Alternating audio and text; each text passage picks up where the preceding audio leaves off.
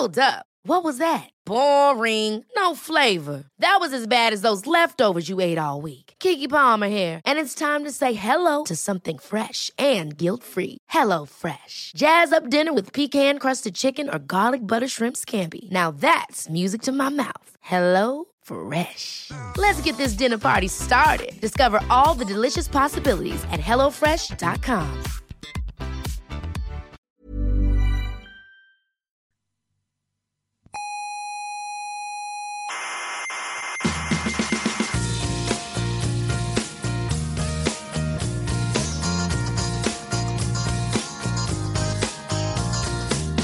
Aquí comienza Coffee Break, la tertulia semanal de la actualidad científica. Son como Isaac Asimov, Pero en jóvenes, digamos. exacto, en jóvenes Exacto. y en vez de libro, Eh, en, en radio. Y podcast. Eso.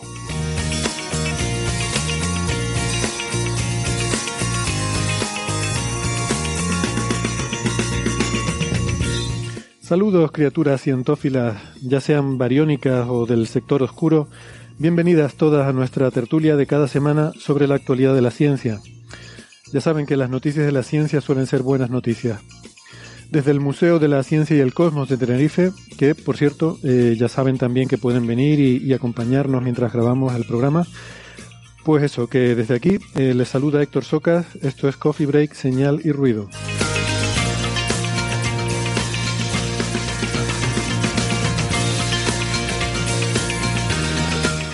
Hoy hablaremos sobre las vacunas contra la COVID-19, sobre la señal BLS1, que por fin se han publicado los papers sobre su análisis, y hablaremos también eh, del descubrimiento del primer planeta en otra galaxia. Y un trabajo con participación de astrónomos aficionados mapea las interacciones en el triplete de Leo.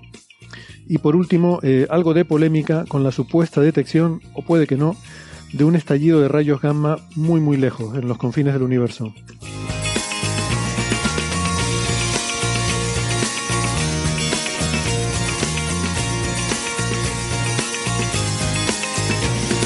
Antes les quiero recordar, como siempre, que además de la radio también estamos en muchas plataformas de internet, como por ejemplo Evox, Spotify, Google Podcast, Apple Podcast, Amazon Music, TuneIn, Lecton o la aplicación de Squid.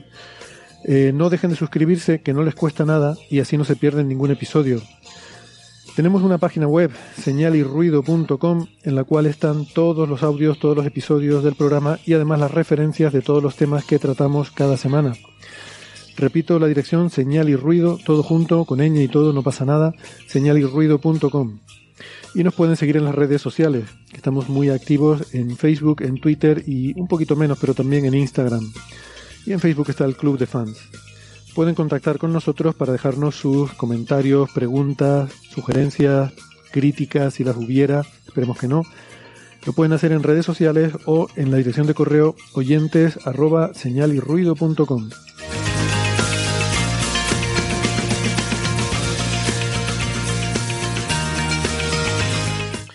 Si son más de la radio analógica, nos pueden escuchar en las ondas hercianas si viven en Canarias en Icoden Daute Radio, Radio ECA, Ondas Yaiza y Radio Juventud. En Madrid en Onda Pedriza. En Aragón en Ebro FM. En Málaga en Radio Estepona. En Galicia en Cuac FM. Y en Argentina estamos en Radio Voces de La Rioja y la FM 99.9 de Mar del Plata. Y si viven en Próxima B, pues que nos sintonicen a 982 MHz. A ver.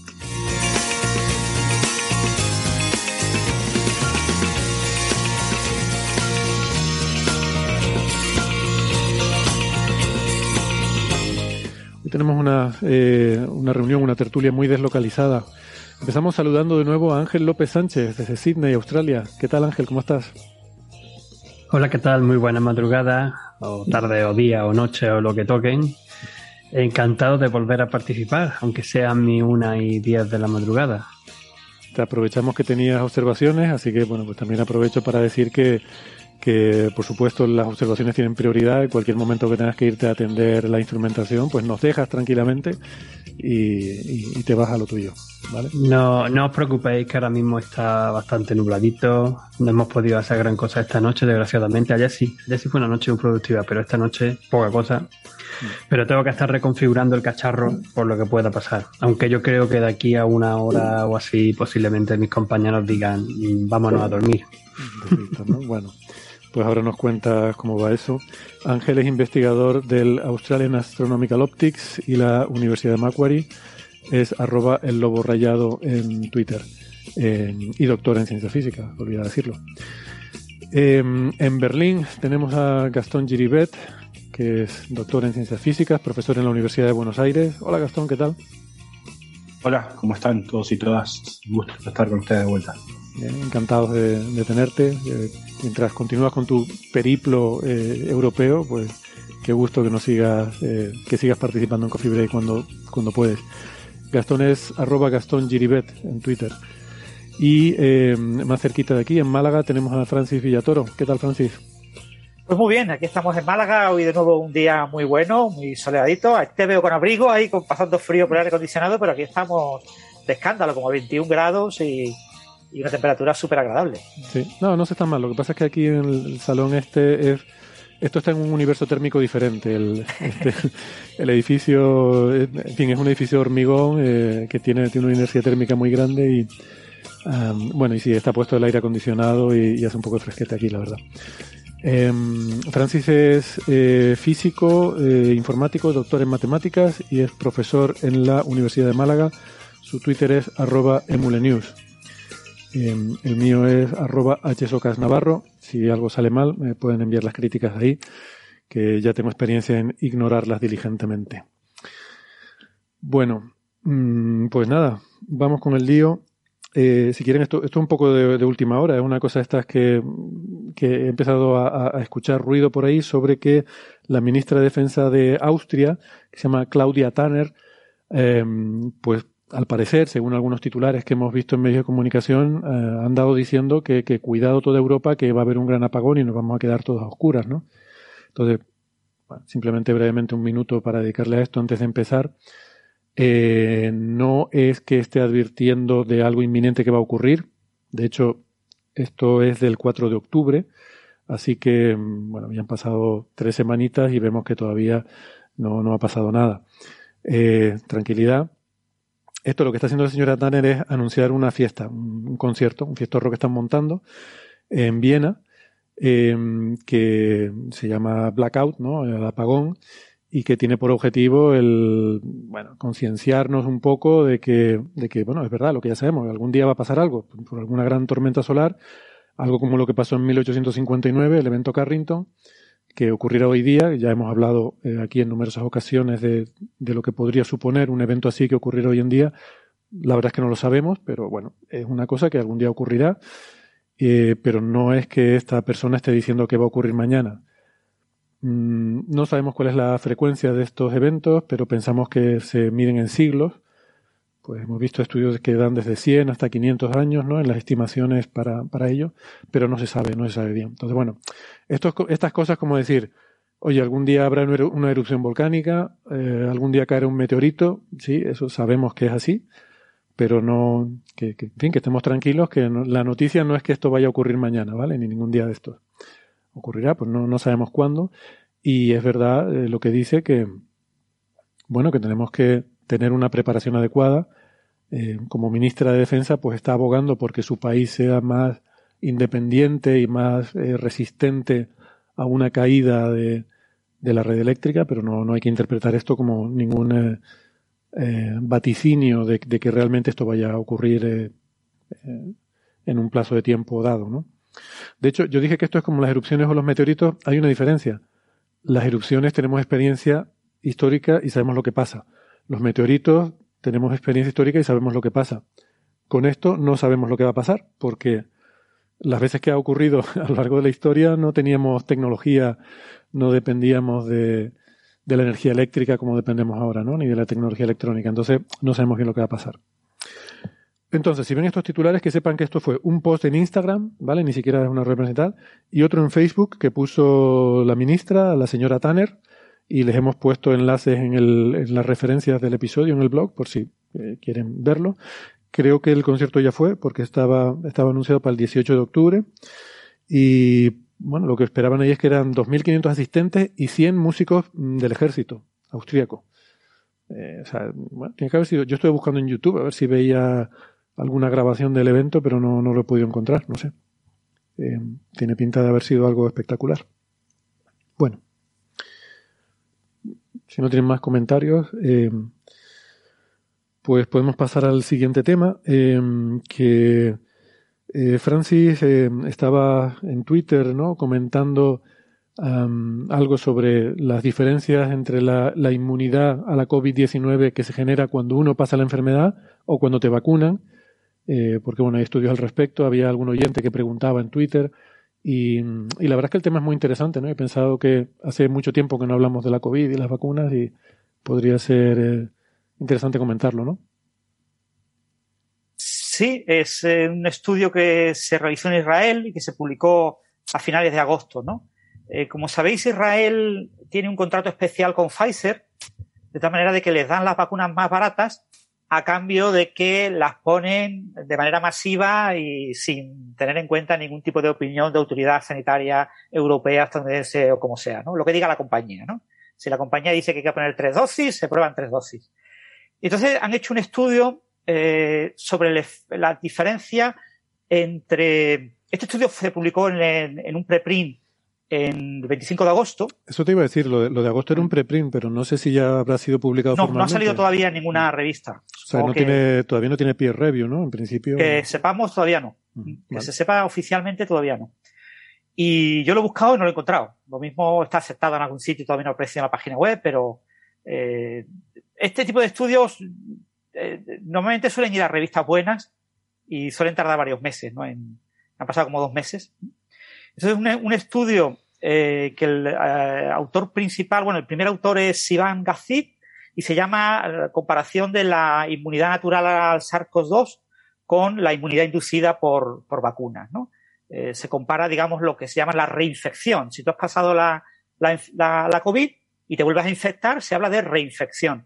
Si tú te has vacunado y te infectas por primera vez, pues ya se habla de, de infección no esperada, infección eh, tras la vacuna. Entonces se ha comparado el caso de infección tras la vacuna y eh, también eh, ha habido una corte de tres grupos. Eh, los vacunados que se han infectado, los vacunados tenían que estar vacunados antes del 28 de septiembre, con lo que en Israel, en España hubiera sido solamente gente de alta edad, gente de edad muy avanzada, pero en Israel sí había gente de menor edad, ya se habían vacunado gente incluso entre 16 y a partir de 16 años. Lo que pasa es que, que la mayor parte de la gente vacunada a, fecha 28 de febrero era eh, gente con más de 60 años. ¿eh? Mm.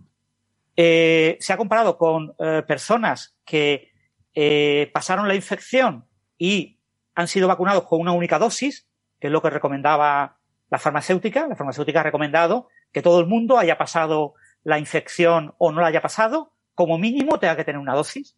Es una recomendación eh, que, bueno, algunas autoridades sanitarias, algunas organizaciones importantes también han, han repetido, pero que no está realmente bien avalada por, lo, por los estudios. No hay estudios que digan que realmente es necesario. ¿eh?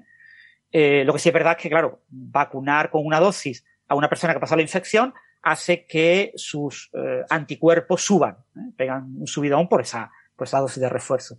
Y después se ha comparado con, con las personas que eh, recibiendo las dos dosis de la vacuna, eh, la fecha tope para las dos dosis era también el 28 de febrero. Personas que no hayan recibido la tercera dosis, porque la tercera dosis ya se empezó a poner eh, a finales de mayo.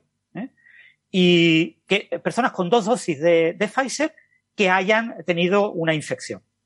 Y Francis, perdona, ¿sabes si se ha eh, homogeneizado las poblaciones entre los que han pasado la enfermedad y los que han sido vacunados? Por lo que tú decías de que hay un, un sesgo con las edades. Los que han sido vacunados son mayormente las poblaciones de mayor edad y menos las poblaciones de menos edad, ¿no?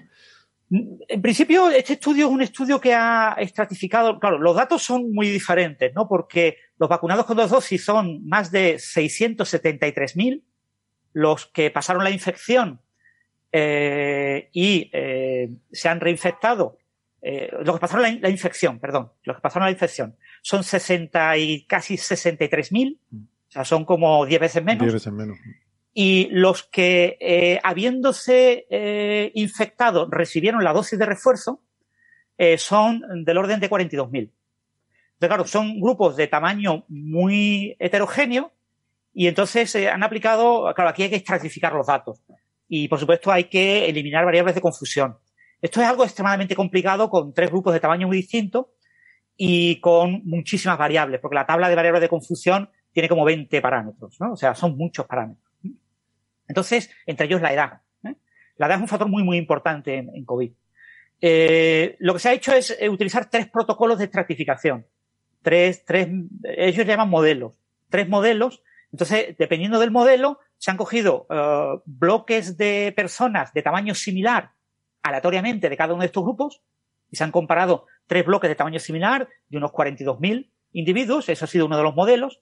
Pero en otros modelos se han directamente usado todos los datos disponibles eh, o en, el, eh, en, un segundo modelo solamente los datos de eh, eh infectados eh, que han recibido la vacuna y vacunados.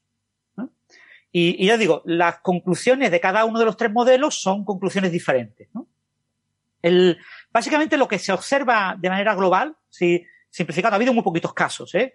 Ha habido entre todos, en el modelo que tiene en cuenta todos los las personas de todos los grupos, eh, solo ha habido 257 eh, infecciones, ¿eh? de las cuales solo 199 han sido sintomáticas. No ha habido ningún fallecimiento, ¿eh? Con lo que realmente la vacuna ha sido muy eficaz. Ha evitado completamente eh, fallecimientos y los pocos que han llegado a, enfermedades graves el, son muy poquitos. Y no ha sido lo suficientemente graves como para que fallecieran. Entre los grupos de los vacunados, el número de casos de infecciones ha sido de 238 y entre los que habían pasado de manera natural la infección, solamente 19. ¿Vale? Entonces, claro, hay un factor de 10. Pero es una población, claro. Entre la población, ¿vale? Eh, entonces, claro, esto requiere, ya te digo, una, eh, estratificar para ver realmente cuál es el incremento de riesgo entre eh, los que eh, se vacunan y se infectan y los que se reinfectan, ¿no? Uh -huh. Y, pero bueno, tomando todos los datos, el, la diferencia de riesgo es de un factor de, 3, de 13. Claro, el intervalo de confianza está entre 8 y 20, 22. ¿eh? Eh, bueno, eso significa que aparentemente eh, la inmunidad tras pasar la enfermedad es más poderosa a la hora de evitar la infección. Pero claro, esto no es una cosa que tú digas, bueno, esto es lo que dicen los datos, ¿no? Y claro, si solamente coges los grupos de tamaño igual, es decir, coges unas 42.000 personas de cada grupo, el grupo que tienes 42.000 y los otros dos grupos le, le, aleatoriamente eliges personas, te encuentras con que la diferencia de riesgo es solamente de 6, ¿eh? con un uh, intervalo de confianza entre 5 y 7. ¿Vale? O sea, que no hay tanto riesgo. ¿eh? Que puede que en, esa, en ese mayor riesgo de eh, infección tras, la, segunda dosis de la vacuna eh, esté también el factor tamaño de la muestra, ¿no? Uh -huh. Pero bueno, eh, quitando el, ese, ese elemento, lo que está claro es que a priori lo que se sabe desde hace décadas sobre las infecciones es que si es una infección por vía respiratoria, tú te contagias por la vía nasofaringea, pues eh, si tú pasas la enfermedad, tu cuerpo genera inmunidad, memoria inmunitaria en esa región. Entonces, cuando tú te infectas, la respuesta inmunitaria es más rápida. La, respuesta inmunitaria primaria es la, innata, que son células que van a matar cualquier patógeno, que no identifican específicamente eh, el coronavirus, pero que además generan una ruta de señalización. Le señalan a la respuesta inmunitaria adaptativa que ha llegado un patógeno con tales características. Entonces, la respuesta inmunitaria adaptativa, que es la que, digamos, entrenamos con las vacunas, o, que se entrena, esa memoria inmunitaria que se entrena a traspasar la infección, pues responde rápidamente si se encuentra en la región, eh, se encuentra esa memoria inmunitaria en la región de la infección. Es de esperar que las personas que han pasado la eh, infección tengan una respuesta mucho más rápida y, por lo tanto, mucho más eficaz. Y que reduzcan más rápidamente el número de la, carga viral, lo que se llama la carga viral en, la zona de infección. Y además, la respuesta inmunitaria por pasar la infección es eh, más eh, robusta, más plana, ataca muchas proteínas, no solo es contra la proteína especular, aunque se sabe que el mayor porcentaje de anticuerpos va dirigido a la proteína especular, que es la primera que se ve eh, del coronavirus, pero también van dirigidas a otras proteínas de membrana, como la nucleocápside, que es la que une, digamos, el, pliega el ARN mensajero dentro de, la bolsita del coronavirus, otras proteínas de membrana, como la M y la E, etcétera. Es decir, que tienes una respuesta que ataca a más de, de, una proteína del virus, lo que es interesante cuando te empiezas a infectar, porque las mucosas de la vía de entrada eh, rápidamente el virus puede acoplarse al receptor humano y entrar en la célula. Se replica en la célula y eh, acaba saliendo de la célula. Bueno, cuando va saliendo de la célula, también algunas de esas células mueren y cuando esas células mueren por el, ataque del sistema inmunitario innato que, las destruye viendo que esas células no están funcionando como deberían, eh, se exponen al medio, a la matriz celular, muchas de esas otras proteínas, con lo que puede eh, entrar ahí eh, anticuerpos eh, generados por, por el sistema inmunitario adaptativo que penalicen la replicación del virus. Por lo que, por lo tanto, es, obvio, ¿vale? O sea, es a priori, todo el mundo lo sabe de hace décadas, que la respuesta por haber pasado la enfermedad va a ser más rápida y más eficaz. Hmm. ¿Vale? O sea que no, no, es una novedad en este artículo. Eso se ha vendido mucho por el tema de los antivacunas, ¿no? Este artículo ha sido muy popular en el mundo antivacunas, pues ha dicho, no, si la infección te ofrece una respuesta inmunitaria más robusta, pues hmm. infectémonos todos, no nos vacunemos ninguno. Porque es mucho mejor pasar la enfermedad. No es verdad. Porque si pasas la enfermedad, lo mismo te mueres. O sea, con la vacuna no te mueres, pero pasando la enfermedad sí. Contribuyes a propagarla. Y después el tema de el, problema de, eh, pasar la enfermedad eh, la primera vez es que cuando es una reinfección, tu respuesta inmunitaria es rápida y rápidamente baja las cargas virales y tú contagias mucho menos. Pero la primera vez que lo pasas es que vas a estar durante mucho tiempo infectando. Claro, a eso me refiero. O sea, que eh, nadie interprete que estamos, que estamos recomendando infectarse de COVID-19. Exactamente, ese es el punto clave de, este estudio. Ya digo, el estudio, los resultados que ofrece son más o menos los obvios, eh, respecto a la, claro, la cohorte es pequeña, respecto a la una única dosis para los ya infectados, que, que recomendó Pfizer, y que después de, de, del periodo que se estudia en este artículo se ha puesto muchísima gente en Israel y en muchos lugares del mundo, pues realmente este estudio eh, no, claro, la cohorte es pequeña, pero eh, porque es el grupo más pequeño de, personas estudiadas, pero este estudio no ve una ventaja realmente significativa. O sea, la, la reducción del riesgo de reinfección entre las personas que, eh, habiendo pasado la infección, se les pone una vacuna y las personas que han pasado la infección, pues la diferencia es muy pequeña. una diferencia tan pequeña que casi no es significativa. ¿eh? Con lo que realmente este estudio podría apoyar la idea de que no es necesario eh, una dosis para los ya los que ya han pasado la, enfermedad. ¿no? Lo, que yo recomiendo, ya a título privado, digamos, no con este estudio en la mano, y lo que muchos estudios están recomendando es que eh, ante la duda, como en muchos casos han sido casos asintomáticos, hay mucha gente que no sabe si lo ha pasado o no lo ha pasado, eh, claro, los que han ido al hospital, los que han tenido una PCR, lo tienen claro, ¿no? Pero hay muchísima gente que no lo sabe, que cree que sí, pero puede que sí, puede que no, pues que no, no hace ningún daño eh, ponerse una dosis de la vacuna. Y esa dosis de la vacuna lo que hace es que te levanta los niveles de anticuerpos. Bueno, y hay un punto clave de este estudio, y ya con esto ya acabo y no me enrollo más, porque si no Ángel eh, no va a poder hablar nada hoy. Eh, este estudio se ha centrado en, en, ver las infecciones en un periodo entre el 1 de junio y el 14 de agosto. ¿Eh? ¿Por qué en ese periodo? Porque en ese periodo es cuando se ha vuelto dominante la variante Delta. Entonces lo que querían ver es si, claro, las vacunas y la infección, claro, la gente se ha infectado antes del 28 de marzo. Ah, eh, perdón, de febrero. Antes del 28 de febrero la infección siempre habría sido básicamente con la alfa.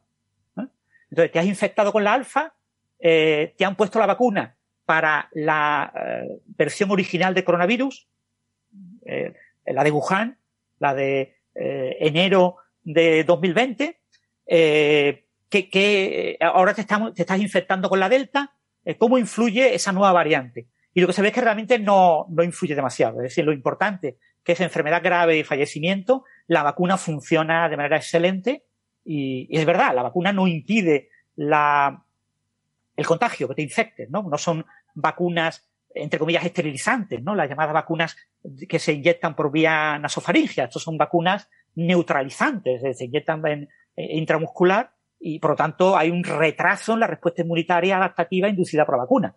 ¿eh? Cuando te infectas. Ese retraso, un retraso de varias horas, que, bueno, puede ser relevante en algunos casos eh, y puede hacer que algunas de las personas vacunadas que se infecten pueden infectar, ¿no? Pero aún así, eh, lo que no está nada claro es ese, ese, elemento. Y ahora tú me comentabas, Héctor, que hay un nuevo artículo que eh, lo has puesto en el, lo vas a colgar el enlace. Sí, un artículo en, en, New England Journal of Medicine. Es un artículo que apareció en versión preprint, en, porque ahora mismo las grandes revistas como New England Journal of Medicine eh, eh, tienen una política que es absolutamente eh, abismal. Y es que están publicando preprints. O sea, para que la gente no tenga que publicar un preprint en un servidor de preprints y que cuando se acepte el artículo en la revista aparezca el artículo duplicado, pues lo que hacemos es, tú me envías el artículo y yo lo publico ya. Como preprint en mi revista, en la web de mi revista. Este, este, artículo, este, artículo, que empezaste a comentar es de eso, ¿verdad? El, el que he comentado antes del, de Israel eh, No, es solamente, ahora mismo solamente está en preprint, está en Medarchive, en Medarchive. Ah, vale. No, es porque no me parecía Pero que este otro, este otro de, de Tal Gonem, que se ha publicado en el New England Journal of Medicine, una revista muy, muy prestigiosa, apareció el 14 de octubre de 2021, lleva en esa revista aparecido, pero sin estar aceptado, desde el 28 de julio. Con lo que ha analizado datos anteriores a los de este otro estudio de Israel. ¿eh? Y es un estudio curioso porque estudia el tema de seguimiento de contactos entre eh, personal sanitario vacunado. El personal sanitario es un personal especialmente atractivo para hacer seguimiento de contactos porque eh, las pautas generales del, del, mayor parte del personal sanitario eh, son diferentes a la población general. El, personal sanitario eh, en plena pandemia pues eh, muchas veces no vive con su familia, sino que vive en, en, en lugares eh, solo para personal sanitario con objeto de evitar contagiar a su propia familia. Eh, por lo tanto, los, los, el, el, seguimiento de contacto es mucho más fácil, está mucho más controlado. Y son personas, además, que están más motivadas para ser rigurosos en el tema de los contactos, ¿no? Saben lo que es la pandemia. O sea, una persona que ha estado salvando la vida a personas y que se le han muerto personas en sus manos es una persona mucho más concienciada que una persona normal de la calle, ¿no? Entonces, cuando te pregunto, temas de seguimiento de contacto lo hacen de manera bastante más rigurosa. Por eso hay muchos estudios que están utilizando el personal sanitario para hacer seguimiento de contacto. Y aquí se ha hecho un seguimiento de contacto con 1.497 eh, personas que eh, estaban vacunados con Pfizer, dos dosis de Pfizer, y de los cuales 39 eh, se eh, reinfectaron, ¿no? Entonces, pues por lo que parece, no me lo he podido leer bueno, porque lo... Re reinfectaron, ¿no? Fue una una su primera infección. Infección, sí, después de vacunar. Su primera infección tras la vacuna. Mm. ¿eh? Es una, una infección no deseada, ¿no? Una, y bueno, el, el, ese tipo de, de bueno, el, y lo que vieron básicamente es que por lo que parece, claro, aquí, aquí tenemos siempre el problema de la carga viral, ¿no? Eh, ¿Cómo se estima la carga viral? Pues es imposible, ¿vale? O sea, la carga viral es muy difícil de estimar en un macaco. Eh, imagínate, y a, que le puedo hacer barbaridades para eh, coger sus tejidos y hacer barbaridades que un humano no puede hacer. Y entonces, los humanos lo que se utiliza es los ciclos de PCR. Entonces, claro, la, estimación con ciclo de PCR de la carga viral es, mm, o sea, una, una, medida muy mala, no está bien correlacionado. ¿eh? Hay una serie de médicos que lo han vendido como que eso se puede hacer y, y si lo hacemos rigurosamente. Ha habido algunos especialistas de laboratorio que han dicho, no, aquí en, la, en los laboratorios eh, que tenemos equipos de altísima sensibilidad podemos hacerlo maravillosamente, pero en realidad mmm, no está demostrado que correlacione bien con la carga viral. Pero bueno, aquí lo que se ha visto es que las personas vacunadas de personal sanitario que se han infectado eh, ya vacunados tenían un número de ciclos en PCR eh, más altos, es decir, eh, eh, perdón, más bajos, un número de ciclos de PCR más bajos, es decir, tenían aparentemente una carga viral más alta.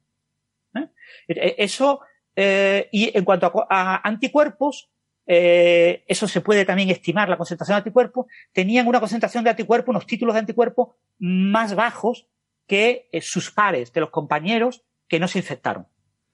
Entonces, claro, eso apunta a que en ciertas personas, eso lo han visto ya varios estudios, el, comportamiento de los anticuerpos eh, tiene un máximo cuando te vacunas eh, y después decae.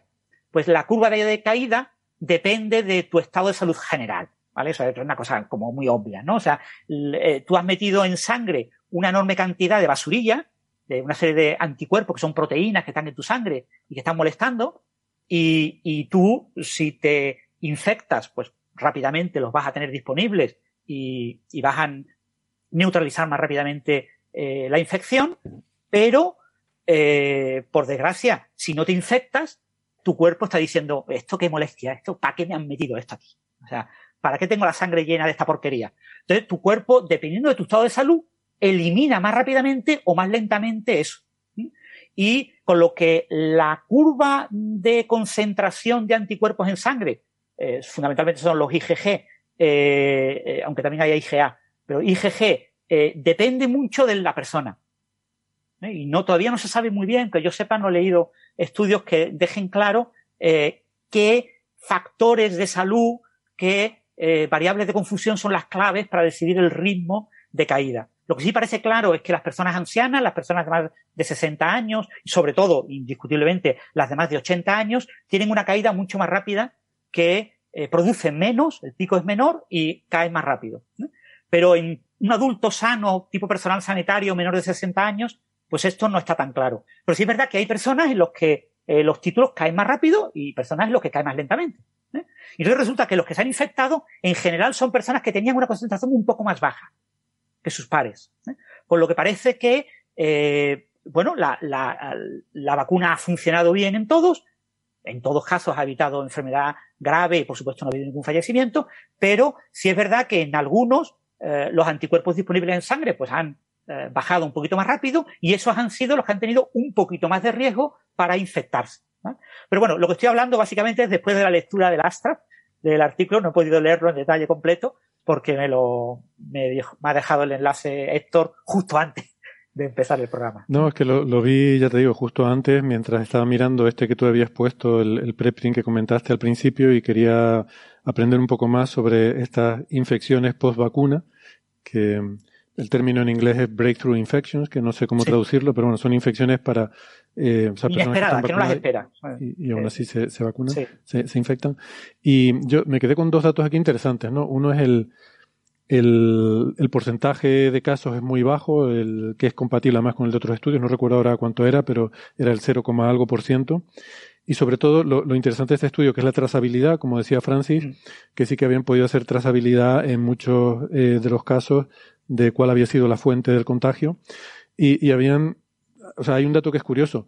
de, de, todas estas personas que se han infectado post vacuna, todos los que se analizaron en este estudio y se pudo rastrear, eh, se infectaron de alguien que no estaba vacunado. O sea, recibieron la, mm, el, o sea, eh, se contagiaron de alguien que no estaba vacunado. Y eh, todas la, estas personas que se infectaron estando vacunadas, ninguna de ellas se vio en el estudio de trazabilidad que infectara a nadie más. Um, o sea que de alguna forma, esto es uno de esos debates que ha habido siempre sobre hasta qué punto la vacuna evita que puedas propagar la enfermedad, ¿no? Sí que parece, además es razonable pensarlo, que al, si te enfermas, al tener anticuerpos, eh, tu respuesta inmunitaria será más eficiente, seguramente tendrás una carga viral menor y será menos probable que puedas eh, eh, dispersar, que puedas contagiar a otras personas, ¿no? Y esto un poco lo, va en ese sentido, ¿no? Este estudio. O sea, no, no garantizas que no pueda ocurrir, pero parece que es mucho menos probable entre las personas vacunadas que se pueda contagiar. Sí, y nadie, este nadie murió. y claro, nadie murió. De, entre de estos dos estudios, que ha habido un mogollón de gente y un mogollón de infecciones, no ha muerto nadie. Un punto importante que hay que tener en cuenta en estos estudios con personal sanitario y con cohortes bajas, eh, cuanto más preciso y mejor quiero yo el estudio y que más información ofrezca, siempre menos gente tengo que ponerla y, más restringido es el sector de población en lo que, elijo y por lo tanto menos sirven las conclusiones. Es decir, que es muy bien, estas conclusiones nos encantan porque son lo que a todos nos gustaría que fueran, ¿no? Maravilloso, pero pueden ser completamente mentiras. ¿Vale? Porque el personal sanitario no es una persona típica española. O sea, un ciudadano de Australia o un ciudadano de Alemania o un ciudadano de España no se comporta de manera habitual eh, como se comporta el personal sanitario vacunado. ¿Eh? Entonces, las pautas de riesgo a las que se expone una persona normal no son los riesgos habituales en los que se expone el personal sanitario. Mm. Personal sanitario, estamos hablando en plena pandemia, o sea que, que eh, entonces ese tipo de, de, conclusiones, extrapolar este tipo de conclusiones a la población general cuando eh, hay muchas variables eh, en el estudio que están ahí claras, que son específicas del personal, probablemente el personal sanitario estudiado, no, no, no he leído el artículo, no lo sé, pero probablemente la mayoría sean mujeres, porque el personal sanitario dominan las mujeres. Eh, hay una serie de factores de confusión que hacen que extrapolar estas conclusiones, aunque nos gusten las conclusiones, aunque nos parezcan razonables, aunque nos parezcan las conclusiones que se esperaba obtener eh, eh, a priori, no debemos de llevarnos por ese sesgo de confirmación, es decir, esto es así y es extrapolable para toda la población. Muchísimo cuidado con hacer eso. Supongo que esa es la razón por la cual no se toma como una, a pesar de que hay varios estudios que apuntan en esa dirección, pues bueno, la, eh, las autoridades eh, farmacológicas pues no, no, recomiendan el asumir que una persona vacunada eh, no, no, debemos asumir que, en fin, que, que, no va a contagiar a otras, porque puede ocurrir. De hecho, sabemos, sabemos que ocurre en ocasiones. Todo parece indicar que, que es menos probable, pero en principio. Claro, eso, dos, estos dos comentarios de ustedes se, se, vinculan, ¿no? Un poco abonando lo que decía Francis. Por ejemplo, si uno es personal de salud, no es descabellado creer que eh, las personas con las que está en contacto, por lo general va a ser gente vacunada. Entonces, el hecho de que sus primeros eh, vecinos, digamos, ¿no? Eh, no hayan sido contagiados puede tener más que ver con ese segundo dato, que con el hecho de estar vacunado uno, porque si uno puede estar vacunado, pero estamos tomando un, un, un, ejemplo de una población que está en contacto con mucha gente no vacunada, entonces quizás sí esa persona vacunada puede contagiar, porque el receptor también cambia. Entonces depende mucho de los ámbitos en los que uno se mueve, como dice Francis. Sí. Es, difícil, es peligroso extrapolar. Exactamente. Muy bien. Y bueno, y después también el, punto clave, estos estudios son de Israel, ¿vale? En Israel es una coyuntura, es una sociedad muy diferente a la nuestra, con muchos detalles muy diferentes. Uno de los elementos eh, clave de Israel, como está pasando en algunos países europeos, a diferencia de España, no sé en Argentina cuáles son los datos, es el tema de el, el alto porcentaje de personas que no se vacunan ni se van a vacunar. Que eso es una, una cosa con la que convive Israel, con la que, por ejemplo, en España no convivimos. En España el número de personas que nunca se va a vacunar de la COVID porque sus eh, convicciones religiosas le impiden vacunarse, es ridículo. ¿no? Claro, en, en, en, Argentina en particular y en grandes partes, en gran parte de Latinoamérica, por lo general los grupos antivacunas son muy minoritarios. Es muy poca la gente que. Yo puedo hacer el comentario de Australia, porque es bastante simpático. Aquí hay mucho movimiento de antivacunas, siempre lo ha habido. Pero en el momento en que no han puesto restricciones en todo, para, por ejemplo, para salir del país directamente, porque en verdad no hemos podido salir del país desde marzo de 2020. Ahora, justamente se van a empezar a abrir los vuelos internacionales de vuelo. De nuevo. Y eh, no puedes salir a comprar, no puedes ir a, a, a, un pub, no puedes hacer nada si no enseñas tu doble vacunación. Y eso ha conseguido que en como quien dice, en cuatro meses que se haya pasado casi el 90, estamos casi el 90% de población vacunada, a pesar de que mucha gente que no quiere vacunarse y que no tiene otras vacunas. Sí. Pero eh, tienen esos incentivos para hacerlo. Pero fíjate cómo somos de boquilla, que eso es lo que me da rabia a mí. O sea, dice, no, no, no, yo mis principios a mí me impiden vacunarme porque, yo qué sé, por la libertad o por la religión o por lo que sea. Pero entonces no puedes ir de caña. Bueno, venga, ponme el pinchazo. Yo, yo eso no, a ver, eso no son principios ni son nada. Eso es como lo de, lo de Groucho a, a, mí, a mí también me molesta eso. Mira que yo soy una persona que me he metido mis principios, eh, me, me, me, he pasado mis principios por lugares innobles. No obstante, me molesta esta situación. Aquí yo, hay, Gastón. Gastón, puedes decir el orto, que aquí en, en, en, España no se va a enterar nadie. Eh, con, con, eso, otro caso curioso, por si lo veis en la noticia. porque perdona, déjame solo poner el caso, porque hay, eh, hay, un caso muy célebre y muy notorio, como a mí me gusta el baloncesto, en la NBA, el de Kyrie Irving, que es un terraplanista, antivacuna, etcétera. Pero oye, el hombre va a perder 40 millones de dólares este año por no ponerse la vacuna. Y dice, pues no me la pongo porque esto no es cuestión de dinero. Oye, pues yo respeto a, respeto a ese hombre, o sea. Ahí, ahí voy yo con Djokovic que no va a participar en el Open de Australia porque no se quiere vacunar. Y la han intentado, y ha habido presión desde Australia, desde ciertos organismos, para que lo dejaran una excepción porque es Djokovic para jugar el Open de Australia. Y es muy curioso porque ha habido polémica en distintos medios de comunicación diciendo eh, el estado de Victoria no deja jugar a Djokovic. Perdone usted, el estado de Victoria no. Djokovic no quiere jugar, no, no cumple las, las condiciones, pues no puede venir, no puede venir a Australia. Sí, bueno. Pues bueno, pues es, gente con principios. Sí. Y no, hay gente que tiene dinero para pagar a un médico que haga un informe diciendo que, tiene cualquier alergia o cualquier barbaridad y, o sea, pues, si tienes dinero suficiente, lo pagas y te lo hacen y te das tu informe y, eh, de que no te puedes vacunar. ¿no? Mm. Hay personas que no se pueden vacunar, eso hay que recordarlo. ¿eh? O sea, eh, hay una serie de personas a las que no se ha recomendado que se vacunen están en el prospecto. El prospecto de las vacunas es un prospecto muy largo, tiene muchos casos. Y, personas, por ejemplo, que hayan tenido choque anafiláctico, eh, se recomienda que no se vacunen. Es verdad que lo ideal sería eh, que se le hubiera chequeado que son alérgicos a los productos concretos que tiene la vacuna, pero como eso es bastante difícil porque no existen pruebas de, alergias para muchos de esos productos, por lo menos que sean fáciles de conseguir, la bota de investigación es diferente a un usuario normal, entonces, eh, hay gente a la que no se les recomienda que se vacunen, ¿no? Médicamente, o sea, un certificado médico eh, de que no se pueden vacunar. Sí, eso pasa con cualquier vacuna, ¿no? Esa, es la razón por la cual todos los que podemos también mm, tenemos que vacunarnos para proteger a los que no pueden. Claro. Es una de, de las razones de, solidaridad que se esgrimen, ¿no? Para que la, inmunidad de grupo proteja a aquellos que no pueden eh, vacunarse por, por cualquier problema, por, por alergia, por cualquier otro problema que sea. Bueno, vamos pasando de tema. ¿Me parece? Perfecto. Em, me voy a saltar un poco el orden que tenía previsto porque había un breve, pero visto cómo nos liamos con los breves, creo que vamos a ir primero con lo que quería que nos contara Ángel, más que nada por si acaso se queda dormido ahí sobre la mesa. pues que...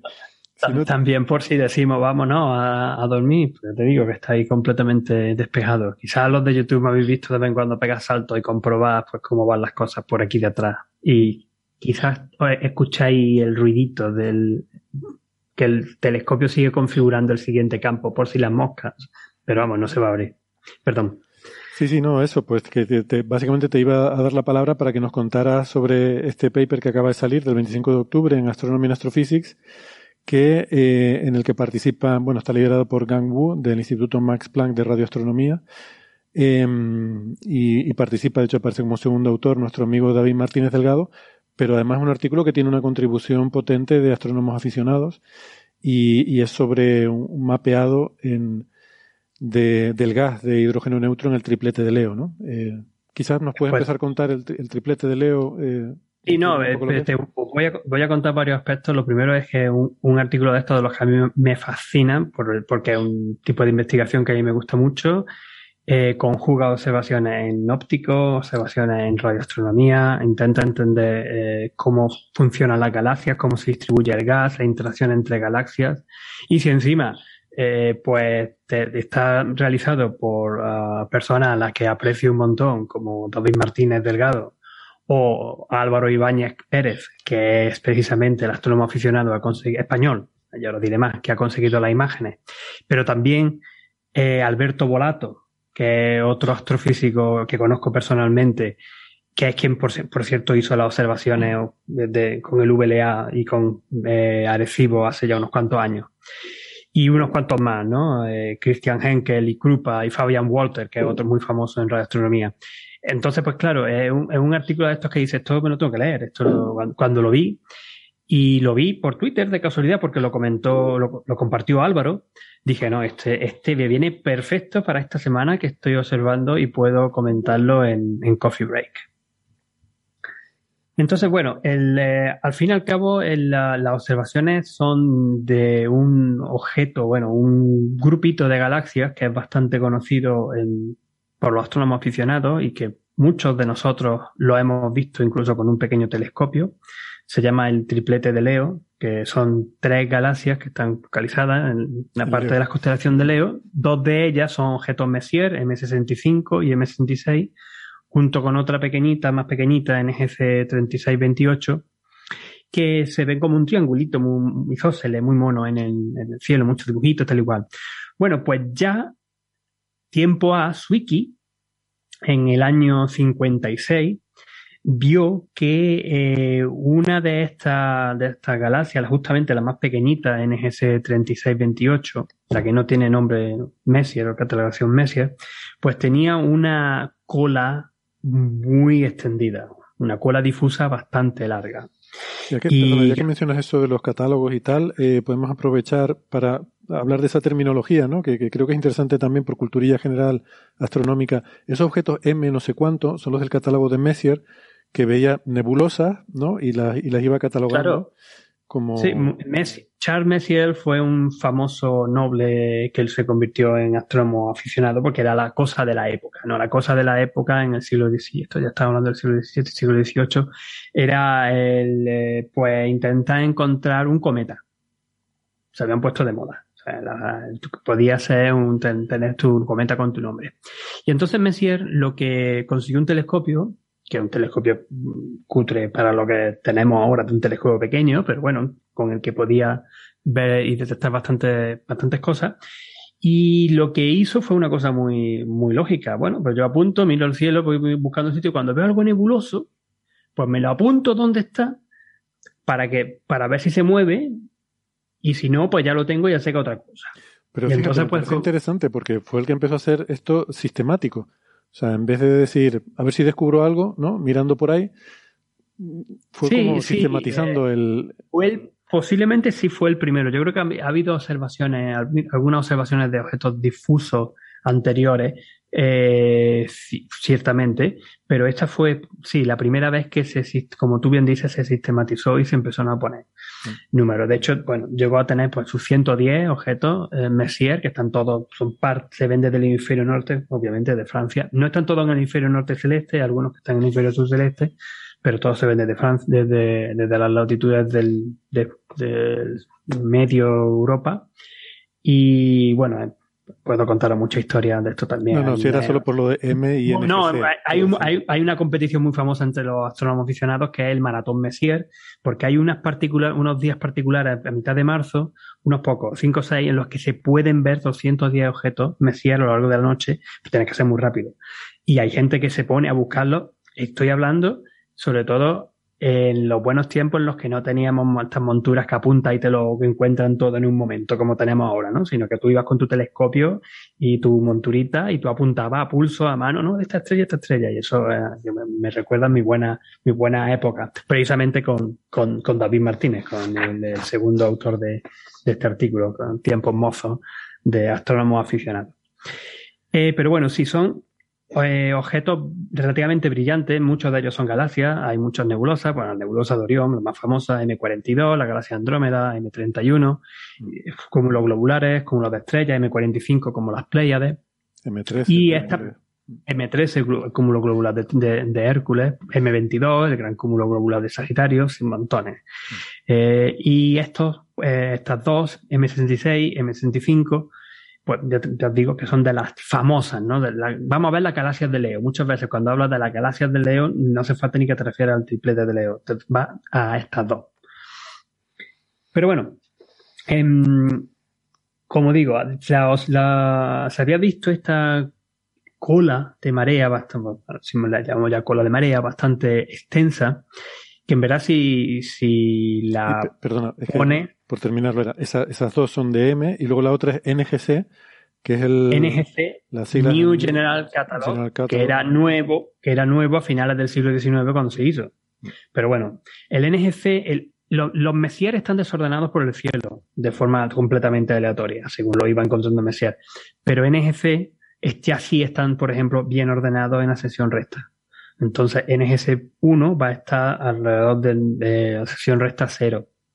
Y NGC, no me acuerdo cuánto eran, del orden de 7000. no me acuerdo por encima o por debajo. Pero bueno, el último pues está en 23 horas y 59 minutos. Y, y sí, este pues ya es bastante más difuso. Sigue siendo más difuso, pero sigue siendo brillante. ¿eh? Hay grandes cantidades, de hecho muchísimos de los objetos NGC se pueden ver también con telescopio aficionado, sobre todo si tienen una cámara. Pero bueno, ahí, ahí precisamente es donde vamos, ¿no? De intentar llegar más profundo, intentar conocer mejor pues cómo funcionan estos, estos sistemas. Y como os comento, lleva ya un montón, llevaban ya muchas observaciones, pues viendo pues que, efectivamente tenía esta, esta, esta pluma, esta estructura bastante extendida, un filamento bastante largo, em, que además no apuntaba a ninguna de estas, de las dos galaxias principales, sino que estaba como perpendicular, era un poco, un poco raro. Em, pero bueno, lo que este grupo de investigadores ha hecho es han hecho dos cosas. Primero, eh, se consiguieron observaciones en ondas de radio, en la línea famosa de 21 centímetros del hidrógeno atómico, usando el VLA, que es el Very Large Array, este complejo, en su momento eran 27 antenas, ahora son unas cuantas más, en Nuevo México, eh, estas observaciones fueron en 2003. Se están publicando ahora. Aquí en, muchas veces en estudios extragalácticos no tenemos mucha prisa en, publicar las cosas. Eh, de hecho, yo creo que posiblemente ha sido el primer autor, eh, Gan Bu, con, con David, los que han empujado que salieran estas observaciones adelante, ¿no? Y que se terminaran de procesar de forma correcta. También hay, que decirlo, procesar los, datos en radio algunas veces tienen mucho truquito y pueden ser un poco eh, no trivial por la gran cantidad de radiointerferencias que aparecen y por otros procesos, por otras cosas. Luego hablaremos un poco de eso, me parece. Además, además se consiguieron observaciones en, en Arecibo en 2002. También eh, coordinadas por, eh, por Alberto Volato, eh, que, claro, eh, estas observaciones son observaciones muy distintas. Porque cuando estamos hablando con un interferómetro, con un interferómetro en radio, lo que conseguimos es un mapa. Un mapa con cierta resolución espacial y también un poco y espectral, por supuesto, porque al final lo que tiene el mapa y los cubos de, son cubos de datos como los que hacemos ahora con espectroscopía de campo integral en el óptico. Eh, mientras que cuando usas observaciones con un radiotelescopio único, por ejemplo Arecibo, lo que consigue es llegar muy profundo, con este radiotelescopio, pues que tenía 500 metros de tamaño, y, eh, pero no puede conseguir mucha resolución espacial, porque solamente tiene un gran plato hay una forma en la que se puede, se, combinan los dos y es lo que se ha realizado para conseguir este tipo de, esta, esta eh, las imágenes en radio al, al final. Y entonces, pues nada, eh, se consiguen pues una, eh, se ven muy bien también esta estructura de la cola en radio y no solamente eso, sino que aparecen también unos sistemas de nube independientes entre las galaxias, entre las tres galaxias principales, que dan pie a pensar en cómo ha sido la posible evolución reciente del sistema, ¿no? Con incluso sugerencia de que una, una de las galaxias le ha robado gas a otra. O sea, bastante, una cosa bastante chula. Pero es un aspecto solo de este artículo. El otro aspecto, y es por lo que también me llamó mucho la atención y quería comentarlo aquí, porque ya sabéis que yo siempre he sido un defensor a ultranza de eh, la astronomía observacional por astrónomos aficionados, astrónomos amateurs, pues que un, eh, uno de los mejores astrofotógrafos españoles actualmente, es Álvaro Ibáñez, que lo podéis también seguir en, Twitter, tiene unas imágenes espectaculares, eh, pues eh, consiguió imágenes profundas usando un telescopio de, 100, de, 10 centímetros, o sea, 10 centímetros de tamaño, un Takagashi FSQ 106 EDX. Estos telescopios son caros, aunque son relativamente pequeño tamaño, son caros porque la óptica es excelente. Eh, un refractor apocromático a una, con una longitud focal de 530 milímetros a F5. F5 es un número bastante bajo, por lo que consigue conseguir bastante, bastante luz. En observaciones, y él vive en Madrid, pero para hacer este tipo de objetos, pues se va pues, a Guadalajara o a Cuenca, por ejemplo, para tener cielo oscuro y poder conseguir este, este tipo de, observaciones, ¿no? Y me ha llamado la atención también por incluso en el, en el artículo detallan brevemente cómo se ha realizado el procesamiento de, los datos en óptico, eh, en los datos de, de Álvaro con eh, su telescopio aficionado, eh, con un famoso programa que se llama PixInsight, que lo usan mucho los astrónomos aficionados, y cómo pues al final pues consiguió una imagen total de 8,4 horas, 520 minutos, combinando 25 imágenes de 10 minutos en el filtro de luminancia, lo que quiere decir que solamente coge toda la parte óptica, quita el infrarrojo eh, y, el, ultravioleta, y ahí es donde puedes pues, llegar todavía mucho más profundo si tienes un cielo oscuro. Y luego además 18 por 5 minutos cada una en cada uno de los filtros rojo, verde y azul para conseguir la imagen en color. Total, que la imagen es bastante espectacular y se ve muy bien esta, esta cola que otras veces ha aparecido pues como una manchita en las placas fotográficas, las cosas de esas, ¿no? Pero no, sin mucho más y sin mucha estructura.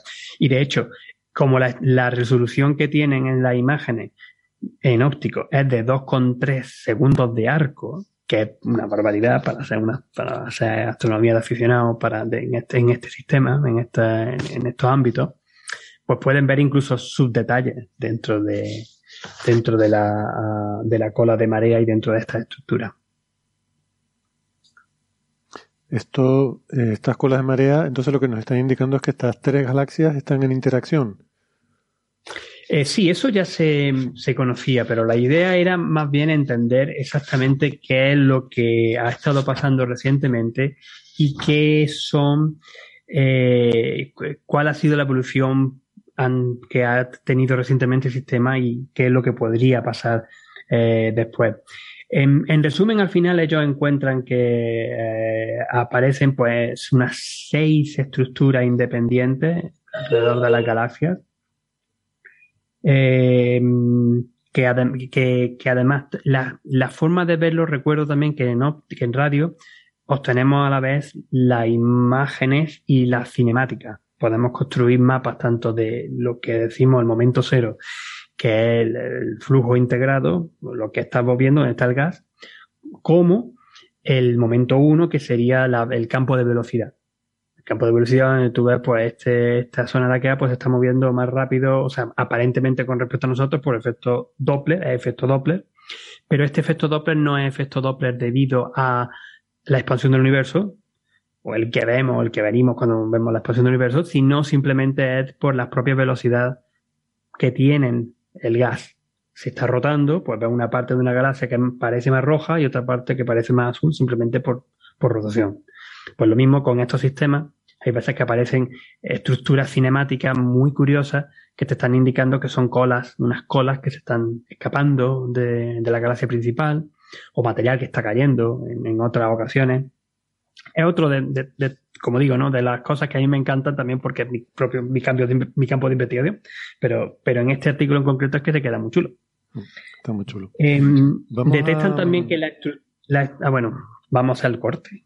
Sí. Eh, vamos entonces a hacer la pausita para la, para la publicidad, esta en la que no tenemos publicidad, pero hacemos un descansito y aprovechamos para despedirnos de los oyentes que nos están escuchando en la radio. Como siempre, les recordamos que si quieren escuchar el resto de la conversación, donde vamos a tratar otros temas también muy interesantes, pues que nos pueden encontrar en la versión del podcast en Internet, que es más larga, es la versión extendida.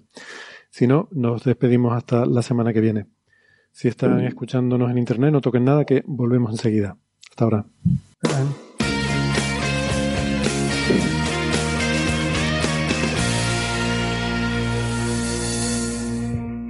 Muy bien, gracias por seguir con nosotros y vamos a continuar la conversación que teníamos. Nos estaba contando Ángel eh, qué era lo que veíamos en estas nuevas imágenes ¿no? y lo que podemos aprender sobre las interacciones entre estas galaxias. Ah, pues sí, porque eh, es que aparecen muchos más detalles que, como estabais comentando antes, no solamente son los detalles que se ven, sino también los cómo se mueve el gas, no cómo, cómo se ve el gas, sino cómo se ve, cómo se, cómo se está moviendo el gas de por sí. Eh, por ejemplo, una de las cosas que detectan por primera vez es que esta pluma en verdad tiene como dos, dos estructuras, bueno, two arm le llaman, como una forma de, doble brazo, ¿no? Eh, que, que además la pueden básicamente explicar a través de un modelo de interacción con, de marea, ¿no? De interacciones de marea. Y que la parte óptica, pues está práctica, sobre todo asociada a la parte, a la zona sur de esta cola en radio. O sea, aunque la cola en radio está rota en dos, solamente la parte óptica que vemos está asociada a una de estas subzonas, a una de estas partes de los brazos. Así que pues parece también bastante, bastante curioso.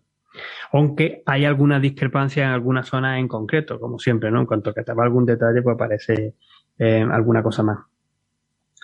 Y luego uno de estos, de estas nubes, porque como decía, aparte de la, de la eh, estructura esta principal, en, eh, que está, que vemos salir de NGC 3628, eh, hay varias nubes independientes que están entre las galaxias y una de ellas que está al, ah, está al sureste de M66, M66SE le llaman, pues es un, como se dice en español, esto es H1 Clamp, una un, zona, ¿no? Un bulto de H1, un bulto solamente, una nubecita.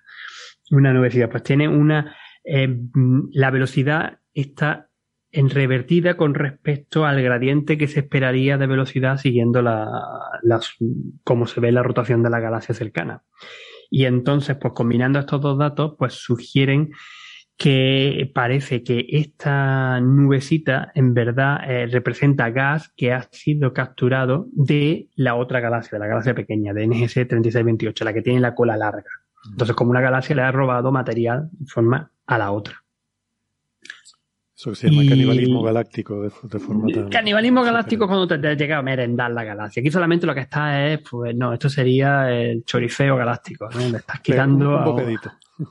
le estás quitando parte de material a, otro, a, otra, a otra galaxia que ha pasado por ahí cerca. Eso pasa, eso pasa montones de veces. ¿eh? Lo que pasa es que muchas veces son difíciles eh, de ver porque no... No quitan, no hay mucha, no hay mucho material y eso es muy difícil, muy difícil y muy difuso de ver. Mm. Eh, quiero insistir, que lo tenía que haber comentado al principio. estas galaxias todas son galaxias tipo espiral, con formación estrella, donde pues tenemos mucho gas, fenómeno de formación estelar.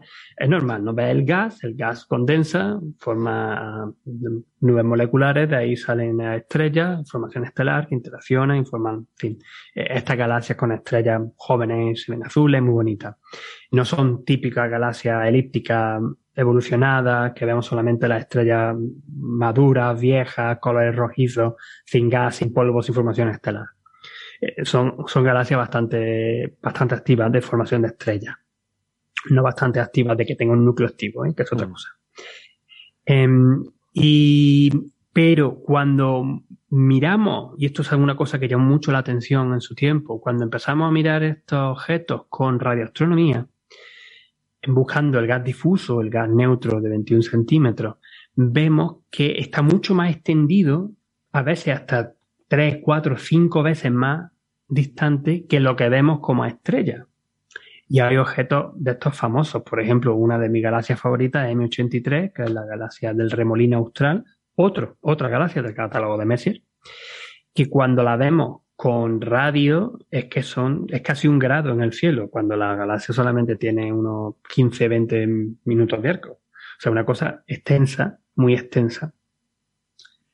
Y esto ¿Qué, para qué sirve? Además de que sea la semilla, o sea, este gas difuso, de que sea lo que puede condensar para formar estrellas, como está tan lejos, digamos, del centro, es muy fácil que se distorsione por efectos de marea, por efectos de interacción entre otras galaxias y tal igual. Por eso, por eso ha sido muy interesante este tipo de observaciones siempre. Y yo estoy hoy, hoy hablando desde aquí, desde la sala de observación remota de, la Universidad de Macquarie, de telescopio, en el telescopio australiano, porque me vine a Australia precisamente a buscar eso. a, buscar en galaxias con formación estelar las nubes difusas de gas hidrógeno que eh, están en las partes sobre todo externas y que nos narran la evolución reciente de las galaxias para entender mejor la interacción entre galaxias y la formación estelar que sucede en estos, en estos cuerpos. Por eso digo que me gusta mucho, muchísimo este artículo. Claro, claro. Te, toca muy de cerca tu, historia. Claro, me toca, muy de cerca. Entonces, pues claro, el, eh, este tipo de observaciones pues son eh, súper importantes para eso. Estamos hablando... Eh, otra de las cosas de las que me gusta en este artículo es un artículo que yo, de los que yo defino clásicos. Clásicos es, tú, tú tienes una idea, quieres observar algo, para probar pues, tu modelo, a ver si puedes descubrir, que entender mejor cómo funcionan este, este tipo de objetos, esta galaxia, esta galaxia, este triplete, o qué narices es la cola esta que se ha detectado tan difusa. Entonces tú haces unas observaciones, consigues tiempo de observación, o consigues un fantástico astrónomo aficionado que te haga estas maravillas de imágenes, eh, te pueden analizarlas, y otra cosa que tampoco he dicho, que también eh, comparan con ciertos eh, modelos, y, y, con eso pues saca unas conclusiones, ¿no? Y te escribe un articulito de 8 páginas, 9 páginas, más las 20 que tiene, bueno, 20 en total con otras imágenes extras y los apéndices, que lo cuenta. Es lo que yo llamo, o lo que me gusta llamar la astronomía clásica, porque es lo que yo siempre más, me ha llamado la atención o me, me gustaba en ese sentido. Porque en los últimos tiempos, y esto lo estamos viendo todos, y lo estáis comentando continuamente en, en, en Coffee Break, lo que vemos son grandes colaboraciones que hacen a saco, Aquí vamos a observar todas las galaxias, todo en medio cielo, no sé qué, no sé cuánto, en óptico, en radio, en tal y cual.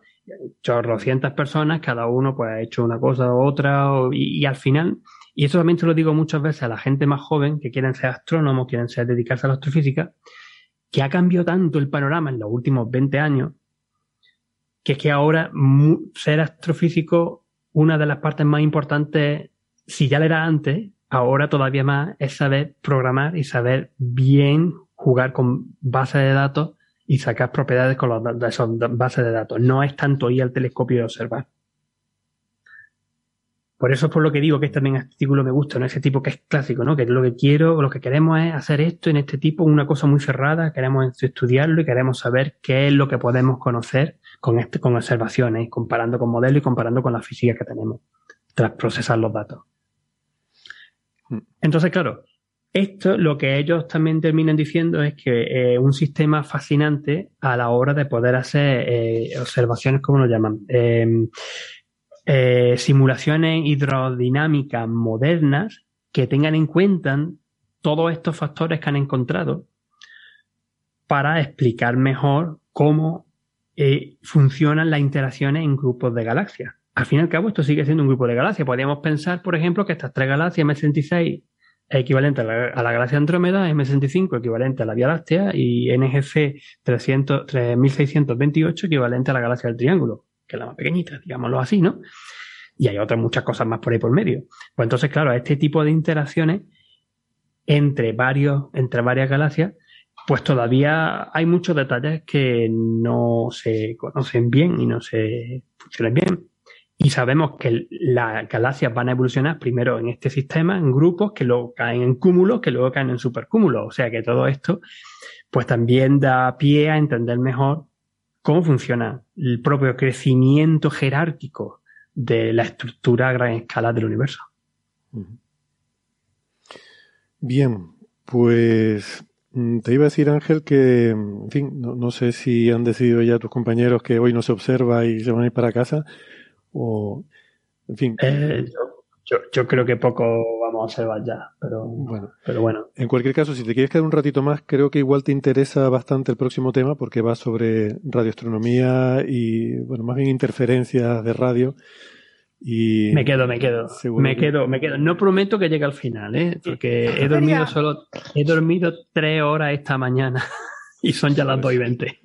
Yo quería hacerte una pregunta, Ángel. Eh, ¿Crees que ha sido determinante la, aportación del astrónomo aficionado para que se publicara ahora este artículo? Dado que las eh, observaciones en radio fueron tan de hace casi 18 años. Eh, yo no, puedo hablar de cosas que no conozco. No sé exactamente cómo, cómo han llegado a hacerlo. A mí me parece un complemento muy importante para el artículo. Porque además, como digo, no lo he detallado, ¿no? Pero él también usan las imágenes de, de Álvaro, la imagen en óptico, para resolver subestructuras dentro de las colas, de la cola esta difusa grande, ¿no? Esa es la figura, de hecho, mira, quizá tenía que haberlo dicho, pero como estaba en el apéndice, al final me lo he saltado. Era esta, esta imagen de aquí, la, figura 10. La figura 10, ¿no? Entonces, pues es una cosa que es bastante, bastante interesante, ¿no? Para poder ver, además que ven que, que no es una cosa continua, que tiene ciertos grumos, esa es la palabra que buscaba antes. Mm. Ese tipo de, de, grumos que además pueden asociar de forma independiente a la, a la zona concreta de gas. Eh, y eso pues estaría muy bien. A mí me encantaría, por ejemplo, una pena, ¿no? Que no se hubiese visto, que no apareciese alguna de estas zonas quizás se han visto en otros artículos. Espérate que no tal. Pero bueno, quería decir que, tuviésemos la metalicidad. Yo quiero saber el contenido de metales. Como que, qué es lo que están haciendo los metales ahí, ¿no? Que ese es el, ingrediente para mí que, que, siempre hace falta. Lo que pasa es que para conseguir los metales, pues necesitas espectros profundos porque necesitas ver líneas de emisión que son muy débiles puedes ver H-alfa, pero si ves H-alfa en emisión, pues hay formación estelar o hay algo que está ionizado, pero no puede llegar mucho más. Necesitas ver el nitrógeno 2 con corchetes, el oxígeno 3 con corchetes. Mira que me estoy poniendo peso con lo de los corchetes, pero es que voy a conseguir que todos pongan los dichosos corchetes de las líneas prohibidas. Las líneas prohibidas de oxígeno 3 y de azufre 2 se ponen con corchetes. Perdón. Eh, porque, porque así podemos entender también un poco mejor la propia evolución química de estos objetos y la naturaleza. Porque imaginaros que algunas de estas, de estas nubes que vemos, si pudiéramos sacar la metalicidad, vemos que la metalicidad es súper baja comparado con lo que vemos en las galaxias que están al lado. Pues entonces dices, espérate, esta es una nube que está cayendo por primera vez. O viceversa, si encontramos, y esto sí se ha visto más veces, si encontramos que algunas de las nubes independientes tienen la misma metalicidad, el mismo contenido en metales que una de las galaxias principales, pues entonces dices, este, esta nube de gas estaba dentro de la galaxia. Y por lo que sea, interacciones de galaxias, obviamente, ha sido expulsada en las partes de fuera. Entonces, e, esa, cosa sería también muy, muy chula de, tener. Pero no, respondiendo a tu pregunta, Francis, eh, yo no sé exactamente eh, qué, qué, ha sido lo que terminó motivando qué. Las observaciones de Álvaro fueron en 2019, si no me acuerdo más, sí, en 2019. Eh, yo creo que una cosa empujó a la otra. Y, y, David, que por cierto recibió el primer premio eh, Corosabel de la Sociedad Astronómica de Astronomía Sociedad Española de Astronomía en 2018, en aquel congreso en Salamanca, al que yo desgraciadamente no pude ir porque estaba en el hospital, y que eh, por, este tipo de colaboraciones con astrónomos aficionados, buscando en objetos Messier, en objetos brillantes, estas estructuras de colas de marea y de capas y de estructuras pues, difusas en las partes externas de la galaxia, que son las que predicen los modelos cosmológicos, por, la, por el, modelo jerarquizado de crecimiento de, estructura y de, crecimiento de galaxias, de evolución de galaxias. Entonces es un, es un, eh, tipo de investigación pues súper chulo, como digo, y, ah, y, la verdad que felicito enormemente a todos los autores por, por ello, en particular a David, porque yo estoy seguro que ha sido el que ha el que ha terminado, el, que ha terminado dirigiendo el cotarro y el que ha dicho, mira, vamos a hacer esto, tenemos estos datos, vamos a ver si conseguimos, me pongo en contacto con Álvaro y, consigo este tipo de, observaciones y, lo sacamos para adelante. Así que felicidades. Muy bien, pues nos sumamos a esas felicitaciones. Eh, lo que decía, un, tema que posiblemente será breve, ¿no? Eh, eh, aunque ya no me atrevo a pronosticar duraciones, pero han salido publicados en Nature Astronomy eh, los papers ya formales sobre la famosa señal de radio BLC1. Eh, les recuerdo, esta es la famosa señal que em, detectó un equipo mm, de, del proyecto Breakthrough Listen, que es este proyecto de SETI de búsqueda de inteligencia extraterrestre, en unas observaciones em, en las que se estaba observando la estrella próxima Centauri, la estrella más cercana al Sol. Y en realidad esto era parte de una campaña, em, eh, o sea, esto es parte de esta, de esta operación que, que, se suele hacer de lo que se llama modo comensal, cuando alguien está haciendo observaciones para alguna cosa y tú vas aprovechando los mismos datos para buscar otra cosa diferente que es lo que te interesa, ¿no? Entonces la campaña principal era de eh, búsqueda de superfulguraciones en, en Próxima Centauri, esta estrella que es una Próxima Centauri es una enana roja, es muy violenta, tiene mucha actividad. Y mm, em, en algunas de estas estrellas se han detectado superfulguraciones de una magnitud eh, colosal. Y en, em, en esta, de hecho, eh, estas observaciones de Próxima Centauri las hemos comentado aquí porque salieron algunos artículos eh, sobre caracterización de algunas de estas superfulguraciones que también dio mucho que hablar porque se hablaba de que si esto podía esterilizar los planetas que tuviera a su alrededor, ¿no? Próxima B en particular, que es un planeta que nos resulta muy evocador porque es un planeta en zona de habitabilidad, un planeta rocoso, eh, con, con, parámetros similares a los de la Tierra. Y bueno, pues alguien podría pensar que en nuestra estrella más cercana haya un planeta potencialmente habitable, pues eso es como muy, eh, no sé, eh, nos entusiasma mucho esa idea, ¿no? El plantearnos que ahí pudiera haber vida, pero claro, estas superfulguraciones podrían destruirla, etcétera, etcétera. Bueno, pues junto con estas campañas, el proyecto Breakthrough Listen, que es uno de estos proyectos de búsqueda de inteligencia extraterrestre, estaba también analizando los datos eh, a la búsqueda de eh, señales de radio que sean tecnomarcadores, o sea, señales de radio como las que emitimos nosotros para comunicarnos, ¿no? Eh, como parte de un proyecto también para muestrear un cierto número, no sé si 130 y pico estrellas que iban a, eh, a observar. Y bueno, a principios de este año, no sé, los primeros meses del año, salió la noticia en los medios de comunicación de, bueno, una filtración, porque hablando con gente del equipo, pues les habían contado que habían detectado una señal que había pasado todos los filtros que, que tienen en su, eh, en su análisis de datos para, para filtrar fuentes no interesantes y que era por tanto una señal intrigante y se la llamó BLC1 que son las siglas de candidato 1 de Breakthrough Listen es decir es el, la primera señal detectada por el proyecto Breakthrough Listen que es un candidato un candidato a una posible señal extraterrestre ¿no? claro esto salió en los medios de comunicación antes de que hubiera ninguna información técnica simplemente basado en los comentarios de los autores, con lo cual se montó una, enorme, un enorme revuelo, porque se pueden imaginar, en cuanto hablamos de cosas de extraterrestres, en la estrella más cercana, una señal de radio, etcétera, pues esto tuvo un, gran impacto mediático. Esto fue, pues eso, comentarios de algunos de los autores con periodistas, el periodista lo publicó y, y de ahí salió en todos los medios de comunicación. Entonces, bueno, eso forzó un poco a, a los autores del trabajo a explicarlo un poco mejor, aunque todavía no había una publicación formal. Entonces hubo primero pues alguna entrevista en la que intentaron eh, explicar un poco lo que había, que ellos no estaban diciendo que, que, hubiera ninguna señal extraterrestre ni nada, sino que era una señal interesante que estaban analizando para, para ver cuál podía ser su procedencia porque no lo tenían claro. Es una señal un poco extraña. Por una parte, lo más importante es que era de banda estrecha. Una señal que tenía menos de un megahercio de... Era, está centrada en 982 megahercios y tenía un ancho de banda de, de menos de un megahercio, si no recuerdo mal. Lo cual es muy raro en fuentes naturales. Normalmente las fuentes naturales producen señales con banda ancha, es decir, con una distribución en muchas frecuencias, ¿no?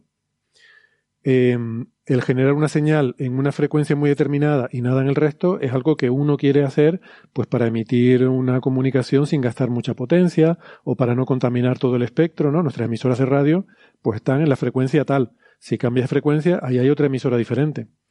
Esa es la diferencia entre señales naturales y artificiales. Entonces, el hecho de que esta señal fuera tan estrecha era mm, una, cosa muy sugerente, que bueno, en principio no sería tan extraño porque estamos llenos de señales banda estrecha que son humanas.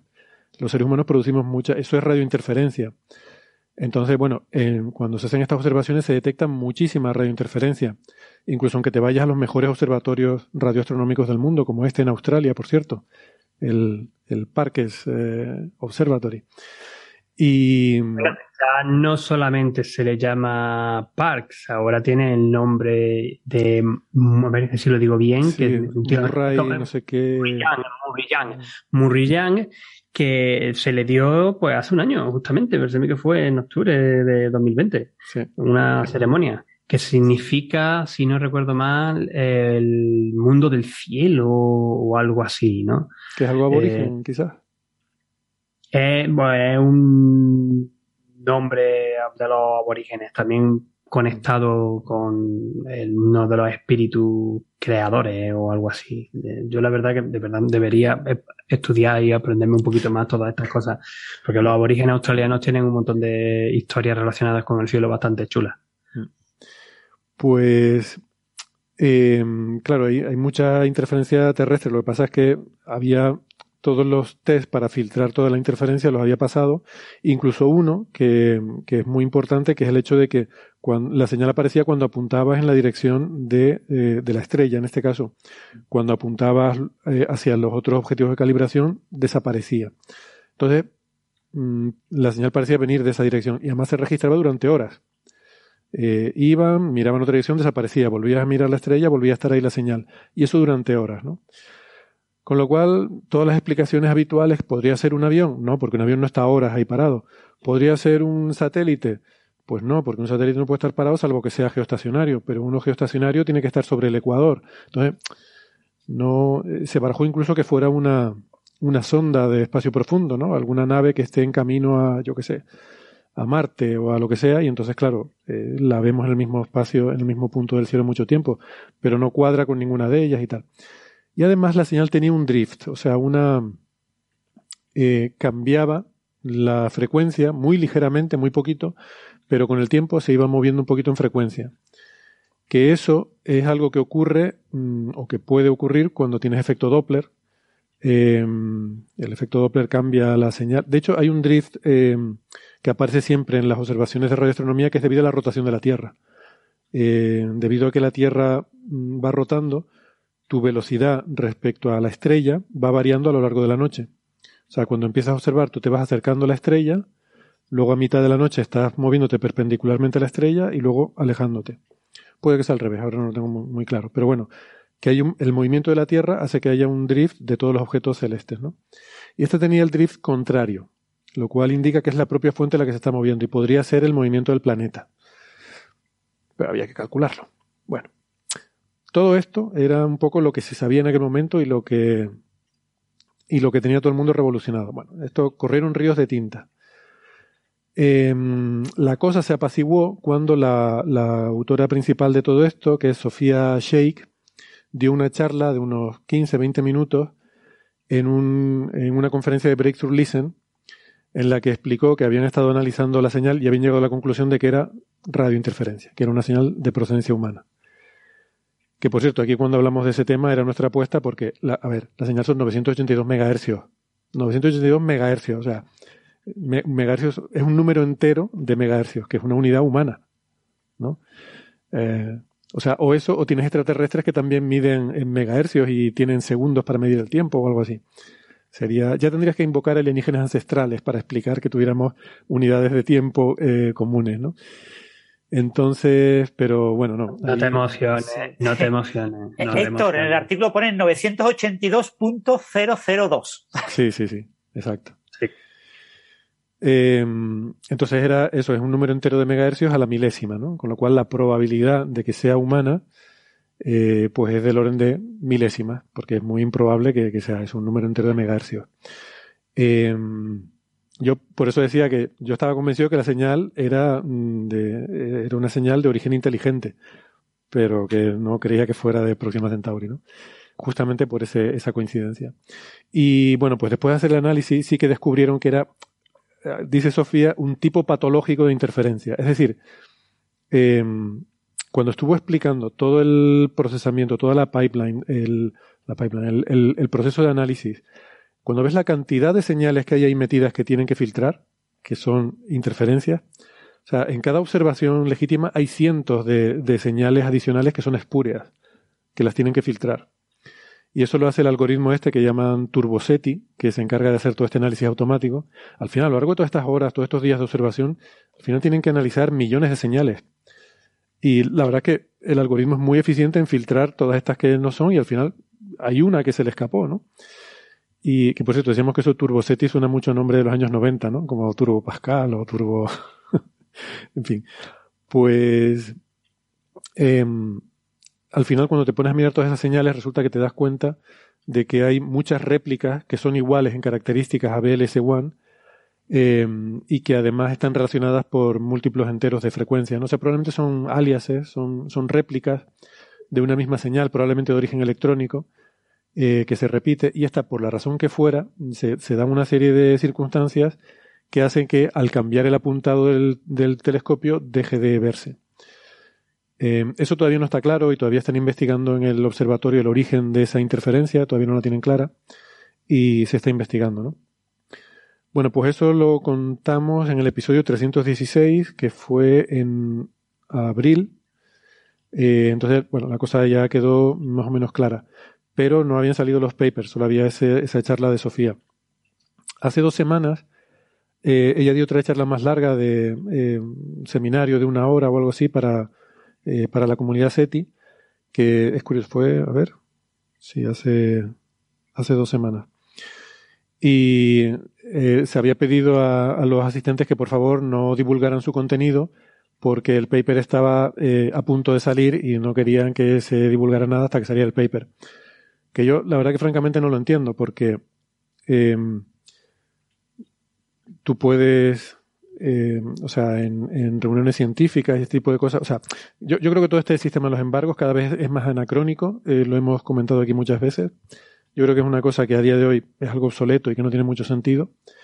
Y cada vez lo será más con, con la inmediatez de las redes sociales y el Internet. Pero bueno, eh, creo que volveremos a este tema en un momento. Y... Sí, y, y luego somos los que guardamos todos los secretos. ¿Cómo? Los... Y luego somos los que guardamos los, los secretos de los extraterrestres. Sí, sí, exacto. Bueno, lo que está claro es que esto para mí, una, una lección clave de, de, esta experiencia es que esas teorías de la conspiración se, se, caen de maduras, porque aquí ves que esta gente detecta una señal y antes de sacar papers, antes de contarlo en congreso, antes de tal, ya están los medios de comunicación, porque es que los científicos no se pueden mantener la boca cerrada de las cosas que encuentran. Y salen todos los periódicos en toda la prensa y en todos los tal, ¿no? Y bueno, pues eso, eh, como digo, Sofía Sheikh dio una charla eh, otra, eh, hace dos semanas ya bastante más larga, más extensa, en la que ya contaba todos los detalles, pero viene a decir básicamente lo mismo que aquella en abril, solo que con más nivel de detalle. Y que por cierto, supongo que ahora la charla será, el, se había grabado y supongo que ahora la, la harán pública. Si, si, la veo pondré el enlace por ahí en la referencia.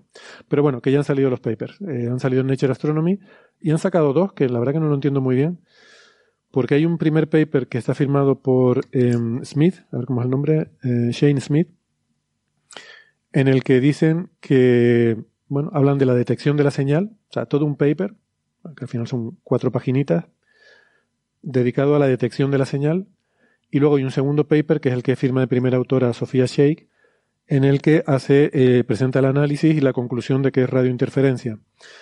Um, yo creo que con el segundo bastaba, francamente. Eh, creo que el asunto fue tan, tuvo tanta repercusión que quizás pues los editores consideraron que valía la pena sacar dos artículos sobre el mismo tema para darle más. no creo que haya sido cosa de los editores, eso ha sido con seguridad cosa de los autores. Es que ahora está de moda el tema ese. Yo no sé por qué está esta movida de si envío en Nature o a, o a alguna de las relacionadas, Nature Astronomy, Nature Physics, Nature Nanotechnology, Nature Materials, envío dos papers. Si cuelo los dos, maravilloso. Si el editor me hace un, juntarlos los dos, uno de ellos lo paso a información suplementaria del otro y lo cuelo como uno. Y si mm. no cuelo ninguno de los dos, pues ya los envío a, a dos revistas o lo que sea, ¿no? Entonces se divide la cosa como decir, el, la técnica de análisis genérico de este tipo de señales y la técnica de análisis específico de la señal específica que quiero mostrar, ¿no? Cuando hace 20 años, cualquier revisor hubiera dicho, pero señores, ustedes son tontos, primero me explican cómo se hace de forma genérica y después me ponen un ejemplo particular. Pero no me, me, me saquen dos papers eh, solo por tener dos Nature. Pero ¿cómo? Pues Nature y, y ahora todo el mundo quiere tener Nature de lo que sea, pues Hombre, como autores está claro, cuanto más tengas mejor. Eh, todo esto te cuenta en el currículum, estos son gallifantes en el currículum. Eh, no era, no era Nature, Nature era en, en PJ, en, Astro, en Astronomical Journal, cuando publiqué mi primer artículo científico del año 2004, que es un tostón de 30 páginas. De hecho, al final me lo terminaron poniendo en el suplemento porque eran demasiado largos. Y tenía muchos compañeros que me decían, pero es que tú eres tonto, es que tienes que haberlo dividido entre dos, la parte fotométrica en un lado, la parte espectroscópica en otro. Y yo, pero a ver, si estoy estudiando el mismo sistema, ¿para qué quiero los dos artículos? Quiero un artículo. En fin, bueno. Bueno, este fraccionamiento es algo habitual. Yo creo que todos lo hemos hecho, quien más, quien menos. Yo confieso que lo he hecho, porque sobre todo cuando estás en ese punto de tu carrera en el que todavía no tienes una plaza y estás tal, pues tienes que engordar el currículum como puedas. Y bueno, mientras las reglas sean las mismas para todos, estamos todos Pero lo que te digo que, que yo no lo hice. Tú no lo hiciste en ese. Me decían que lo hiciera que yo no lo hice al final. Sí. Luego ya, luego ya es al revés. Luego ya cuando tienes la plaza, dice, a ver, hago un solo paper con todo esto porque yo no voy a estar haciendo tres, que es el triple de trabajo. Pero bueno, y ¿qué te iba a decir? Eh, yo, lo que pasa es que cuando uno fracciona, no los envía juntos. Envías uno, luego el otro, luego el siguiente. Yo esto lo hice una vez, lo, intenté una vez con, con Nature. Eh, quise colarle dos papers cortos y, y me dijeron que no a los dos, pero primero envié uno y luego envié el otro. Al final los acabé publicando como letters en otro lado. Eh, también separados, pero bueno. Y, pero aquí es que van juntos, ¿qué es lo que me extraña? Cuando tú mandas artículos juntos, a veces el editor te dice, bueno, estos son cosas suficientemente parecidas, mmm, júntenlos en un solo artículo, ¿no? Y aquí, sin embargo, ¿no? Eh, que, yo te digo, últimamente está ocurriendo mucho, ¿eh? lo estoy viendo muchísima gente. Sí. O sea, eh, coges un material y es un material superconductor, ¿no? Tienes un estado superconductor. Claro, los estados superconductores que son más bonitos y más agradables son los que están en un material aislante. Pues entonces, escribes un paper caracterizando las propiedades de aislante y, y otro paper caracterizando las propiedades superconductoras. Eso, ya te digo, hace 20 años, eh, cualquier revisor te decía, pero usted es tonto, mm. póngame un único paper en el que, como es el superconductor en un, en un estado aislante, cuando se rompe la superconductividad aparece ese estado aislante, alrededor tiene un estado aislante, tiene que comentar el aislante y el superconductor, ambas cosas en el mismo paper. Claro. O sea, pretender que te citen por separado los que trabajan en aislante una cosa y los que trabajan en superconductores otra, no tiene, no tiene ni pelos ni cabeza, ¿no? Pero se está poniendo de moda y muchas revistas lo están aceptando y no sé por qué. Entonces están encontrando un mogollón de investigaciones superpartidas en trocitos que son artículos que se han enviado el mismo día eh, a la misma revista por prácticamente los mismos autores, ¿no? A veces hay alguno que, que baila, como en este caso hay alguno que baila de sitio o, o que baila de nombre, aparece o desaparece. Sí, pero cambian de sitio, ¿no? Sobre todo los primeros, porque hay uno que es el que escribe, otro que es el que tal, pero bueno. Bueno, como fuere, eh, la cuestión es que lo han publicado en dos artículos. El, el primero, quizás, como digo, mm, es sobre eso, la, la, detección propiamente dicha. A mí me parece interesante que ponen una cota, es decir, eh, pues hemos estado observando y no hemos detectado ninguna señal que sea un tecnomarcador. O sea, es un paper en, a ver, es un paper en Nature Astronomy que lleva la palabra tecnomarcador en el título. Esto puede ser el primero. puede ser el primero. O sea que, bueno, desde ese punto de vista está bien. Pero pone una cota. Dice, bueno, pues en esta estrella, durante nuestra observación, no ha habido señales de más de tanta intensidad. Yo esto es la primera vez que lo veo. Siempre he visto hay o no hay, vemos o no vemos, pero bueno, eh, poner un número, pues ya le da un, una cosa un poco más científica, ¿no? Cuando tú puedes poner un número a las cosas. Y luego ya el otro, eh, que es el que, el que está liderado por Sofía, es el que yo creo que es más interesante, donde se hace todo el análisis. Eh, hay una cosa que a mí me gusta mucho, sobre todo cuando estás oyendo la, la, charla de Sofía, ella empieza a listar los, las cosas que van comprobando y como van encontrando cosas y dicen, mm, y esto es sospechoso. Pues encuentran, por ejemplo, esto, ¿no? La coincidencia que son 982 megahercios, coma cero, cero, claro. Dice, esto es sospechoso. Y luego te va diciendo otra cosa, tal, dice, mm, y esto es sospechoso. Y así lo dijo, no sé, cuatro o cinco veces a lo largo de la charla, esto es sospechoso. Y yo no puedo evitar comparar cuando veo este trabajo con los de, eh, a ver, los de las pseudociencias, que, lo, los que buscan el misterio, ¿no? Porque aquí cuando ves un trabajo bien hecho y cómo alguien intenta realmente buscar la verdad, no, no la explicación molona, que es decir, ahí hay aliens, sino realmente, eh, aunque no nos guste, pues esto probablemente era una interferencia, ¿no? Eh, ves a alguien poniendo a prueba sus propios resultados, su propio trabajo y tal. Pues la, la, se me vino a la cabeza que cuando uno dice esto es sospechoso, en el ámbito científico quiere decir esto es sospechoso quiere decir probablemente no son aliens. Mientras que en el ámbito del misterio, cuando dicen esto es sospechoso, suele querer decir seguro que hay aliens, ¿no? bueno, si les parece, vamos a ir pasando de tema, si no tienen algo más que comentar sobre esto, que yo me quedo con la conclusión de que es súper difícil hacer radioastronomía, eh, porque vivimos en un entorno con tanta interferencia que la verdad que me parece increíble todo lo que tienen que hacer para poder sacar datos eh, de, todo eso. Eh, bueno, el siguiente tema es lo del de extroplaneta, que a lo mejor lo han oído por ahí. El nombre, no sé si, si, les parecerá gracioso, a mí un poco regular. eh, es un planeta extragaláctico, ¿no? Es el descubrimiento del, del, primer planeta extragaláctico que ha salido publicado también en Nature Astronomy.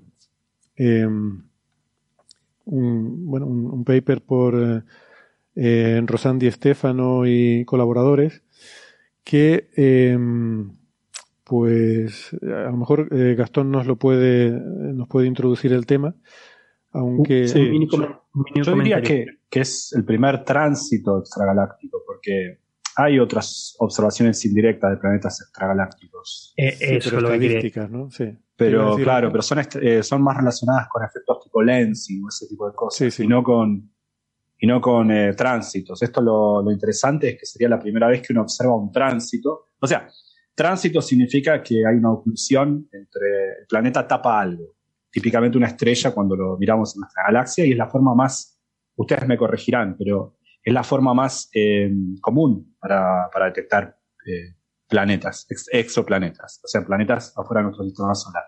De los casi 5.000 planetas que detectamos afuera del sistema solar, 4.840 y tantos, eh, la mayoría se detectan con tránsitos. Hay otras formas de detectarlos. Pero bueno, esa es la forma más, eh, más fecunda, para, el método más, más prolífico para, para detectar planetas. Ahora, eso es porque un planeta cuando pasa delante de una estrella la, tapa un poco, pero la tapa muy poquito, porque un planeta es muy pequeño comparado con la estrella. Entonces, la luminosidad de la estrella baja muy poco cuando pasa el planeta por adelante. Pero espera, un momento, Gastón, porque eh, como has, mencionado, vamos a terminar de contarlo entonces, ¿no? Que, que había ese caso anterior eh, ese trabajo anterior era sobre... Eh, ¿Querías decir algo, Ángel? No, eh, perdón, no quería cortarlo, estaba buscando la referencia. Ha habido, ha habido, ha habido varios. Sí, hay, un paper que además el, uno de los autores español, Eduardo Guerra, y hemos hablado con él y lo comentamos aquí en Coffee Break, que... Ese fue el de 2018, ¿no? claro. Que lo que hacían era exactamente por efecto del ente gravitacional infieren que debe haber una población de no sé cuántos miles de planetas errantes en una galaxia, ¿no? Eh, pero por eso digo, ¿qué, ¿qué definimos por descubrir? ¿no?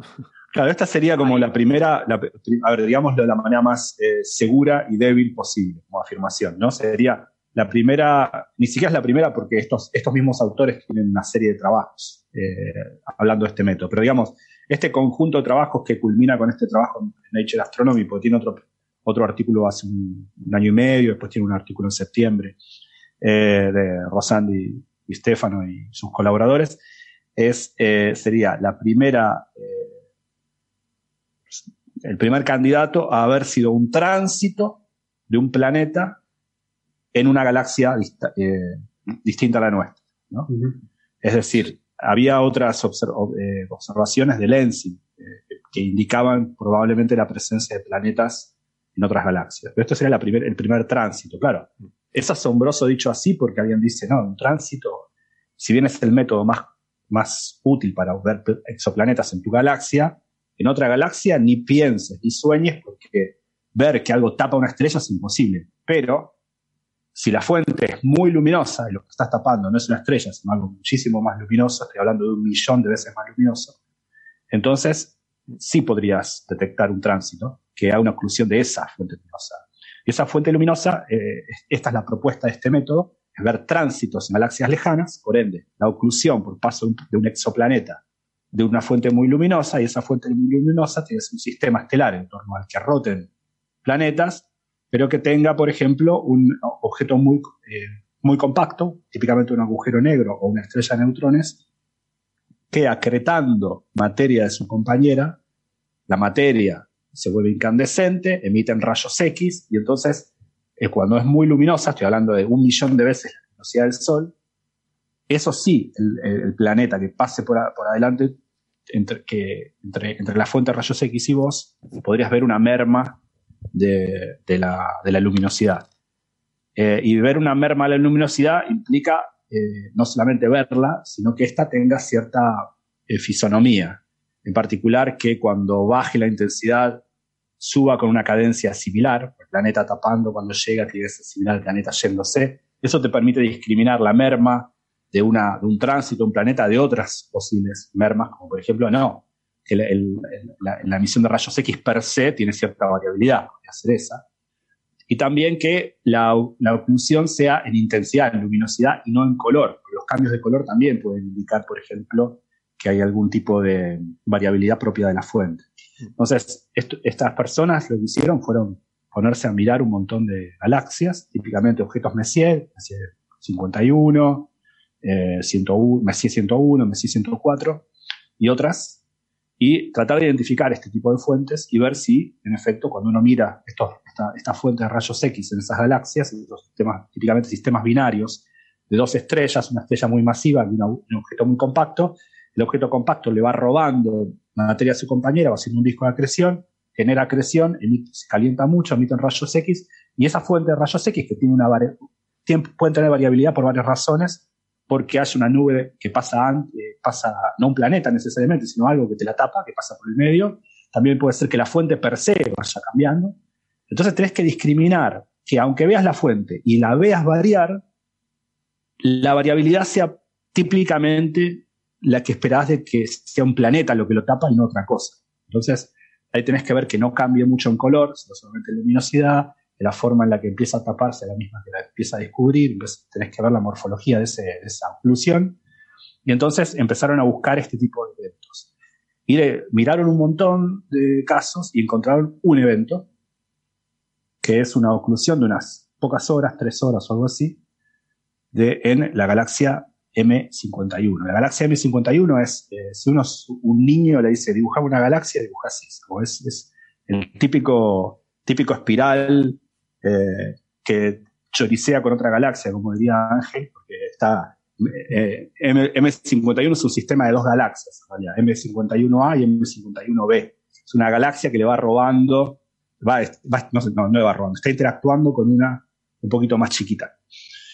Entonces, esa galaxia es una... perdona que te interrumpa, otra de las galaxias de Messier, y además es también muy bonita verla en radio, con la cola enorme de marea que tiene. Ah, ok, nunca la, nunca la vi en radio. Ah, ok. Ah. Ah, ok. Pero se, ve, se ve, se ve las dos galaxias interactuando. De hecho, una se descubrió mucho antes que la otra, ¿no? Y bueno, unos años antes que la otra. Messier descubrió 51A. 51B la descubrió un alumno de él. Em, entonces, eh, la idea es que es una galaxia arquetípica, hay una fuente ahí, y esa fuente, rayos X, parece, parece estar formada justamente por una estrella eh, muy masiva, de más o menos 20 veces la masa del Sol, y un objeto compacto que habrá sido, habrá explotado en supernova no mucho tiempo atrás, unos millones de años atrás, y, esa, y, parece ser que esa fuente de rayos X, producida porque el objeto compacto le va robando material a su compañera, hay una, una transferencia de masa enorme, de energía enorme, como 10 a la 36 Hz por hercios por segundo, eso es muy luminoso, emite, emite rayos X, y esa fuente parece haber variado de un tránsito muy peculiar que parece ser que están esperando que un planeta daría eh, como conclusión.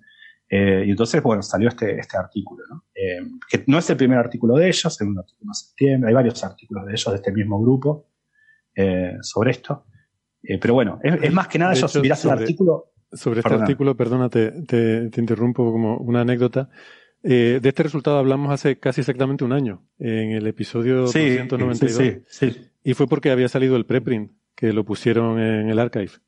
Eh, y, ahora lo que ha salido es el paper en, Nature Astronomy.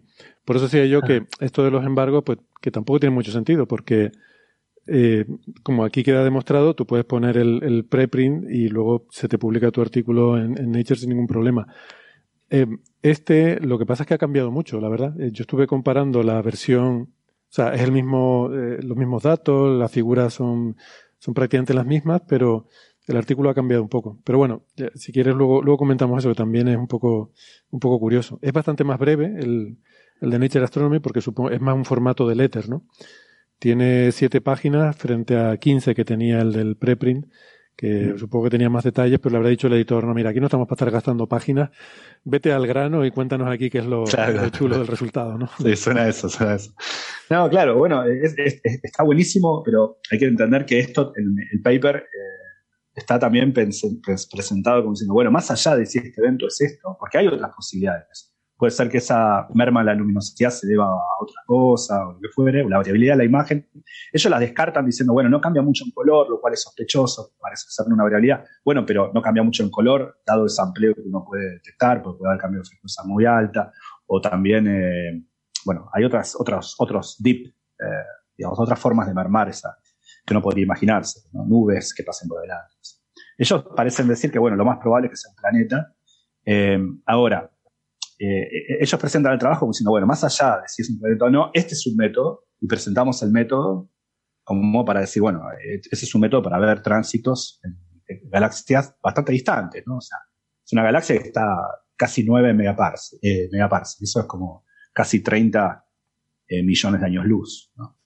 Eh, para que se den cuenta la imagen del agujero negro esa de 18, bueno, esto es como a mitad de camino, ¿no? O sea, estamos hablando de 28, 28 millones. Eh, es una galaxia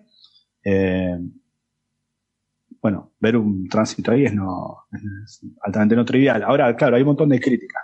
A veces esas críticas se anulan mutuamente. Por ejemplo, hay gente que dice, qué sospechoso que hayas visto tantos en diferentes galaxias, miraste M101 y no lo viste, miraste M104 y no lo viste, miraste M51 y viste un caso. Pero hay otras críticas que dicen, y mira, viste un tránsito, pero según los datos, porque lo, interesante de esto es que del tránsito pueden inferir muchos datos del planeta pueden inferir su masa, o sea, el tamaño. Es un planeta que más o menos tiene el tamaño de Saturno, factor 2 o un medio por adelante, y tiene una órbita del, tamaño de los planetas eh, exteriores del sistema solar. Un poco más grande, el factor 2, pero más o menos por ahí. Claro, ¿eso, ¿eso qué quiere decir? Eso quiere decir que para que pase de vuelta vas a tener que esperar decenas de años, 70 años, un siglo casi. Entonces, confirmar, pues si el nieto de esta, esta mujer se dedica a la astronomía, quizá le pueda confirmar a la abuela la medición dentro de 70 años y la abuela tenía razón, acaba de pasar el planeta de nuevo. Pero como método es que hace sin sabor, como diciendo, si lo viste o no lo viste, nadie puede. Hay que esperar 70 años para verlo de vuelta. Bueno, pero, no, estas dos críticas... ¿eh? porque la estrella, bueno, habría que ver las masas de las estrellas, pero el planeta, si no recuerdo mal, estaba como a tres unidades astronómicas, que sería como nuestro cinturón de asteroides, bueno, un, unos más. años quizás. Creo que estaba más lejos, ¿eh? Estaba más lejos, me parece. Yo creo que estaba más lejos. Vale. De todas formas, hay que tener en cuenta que estas observaciones que ellos tienen son, son de archivo. O sea, ellos han cogido eh, curvas de luz del satélite de Chandra, si no recuerdo mal. Y XMM, de los dos. De XMM Newton y de ah, Chandra. Newton, vale. El, doble de la distancia de, Saturno al Sol. Claro, es, es bastante grande. El doble de la distancia, dos veces la distancia entre Saturno y el Sol. Pues ah, Curioso. Claro, son decenas de unidades astronómicas y creo que eso da como decenas de años de, de, periodo, si no me equivoco. Ah. Sí, creo, recordar 70 años. Sí, 70 años más o menos lo que se ha dicho en varias notas de prensa, etcétera. Eh, lo que pasa con ese tipo de cosas es que la incertidumbre es enorme, entonces hay que a mirar aquello. Claro, por eso fui muy, muy indulgente con el factor 2. 2.800 millones de kilómetros. De grosso modo. Grosso modo. Vale, yo estoy mirando porque a ver si es una de esas cosas que ha cambiado desde el preprint, que fue lo que yo me leí al artículo final. Espérate, a ver, lo voy a buscar. Eh, pero bueno. Y mm, eso, que son, son observaciones de archivo, ¿no? Que han cogido, entonces tampoco, a lo mejor tampoco ellos, mm, supongo que podrían... Sí, 20 unidades astronómicas. ¿Cuántas, perdona?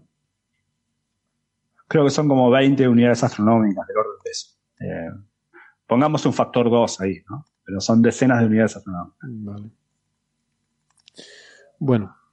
Em, a mí me, me gusta en, en, este caso el tratar de de imaginar este sistema, ¿no? Porque o sea, esta es una fuente de, de, rayos X que probablemente viene de un sistema binario de estrellas masivas, que una de ellas explotó como supernova y dejó un objeto compacto, una estrella de neutrones, un agujero negro.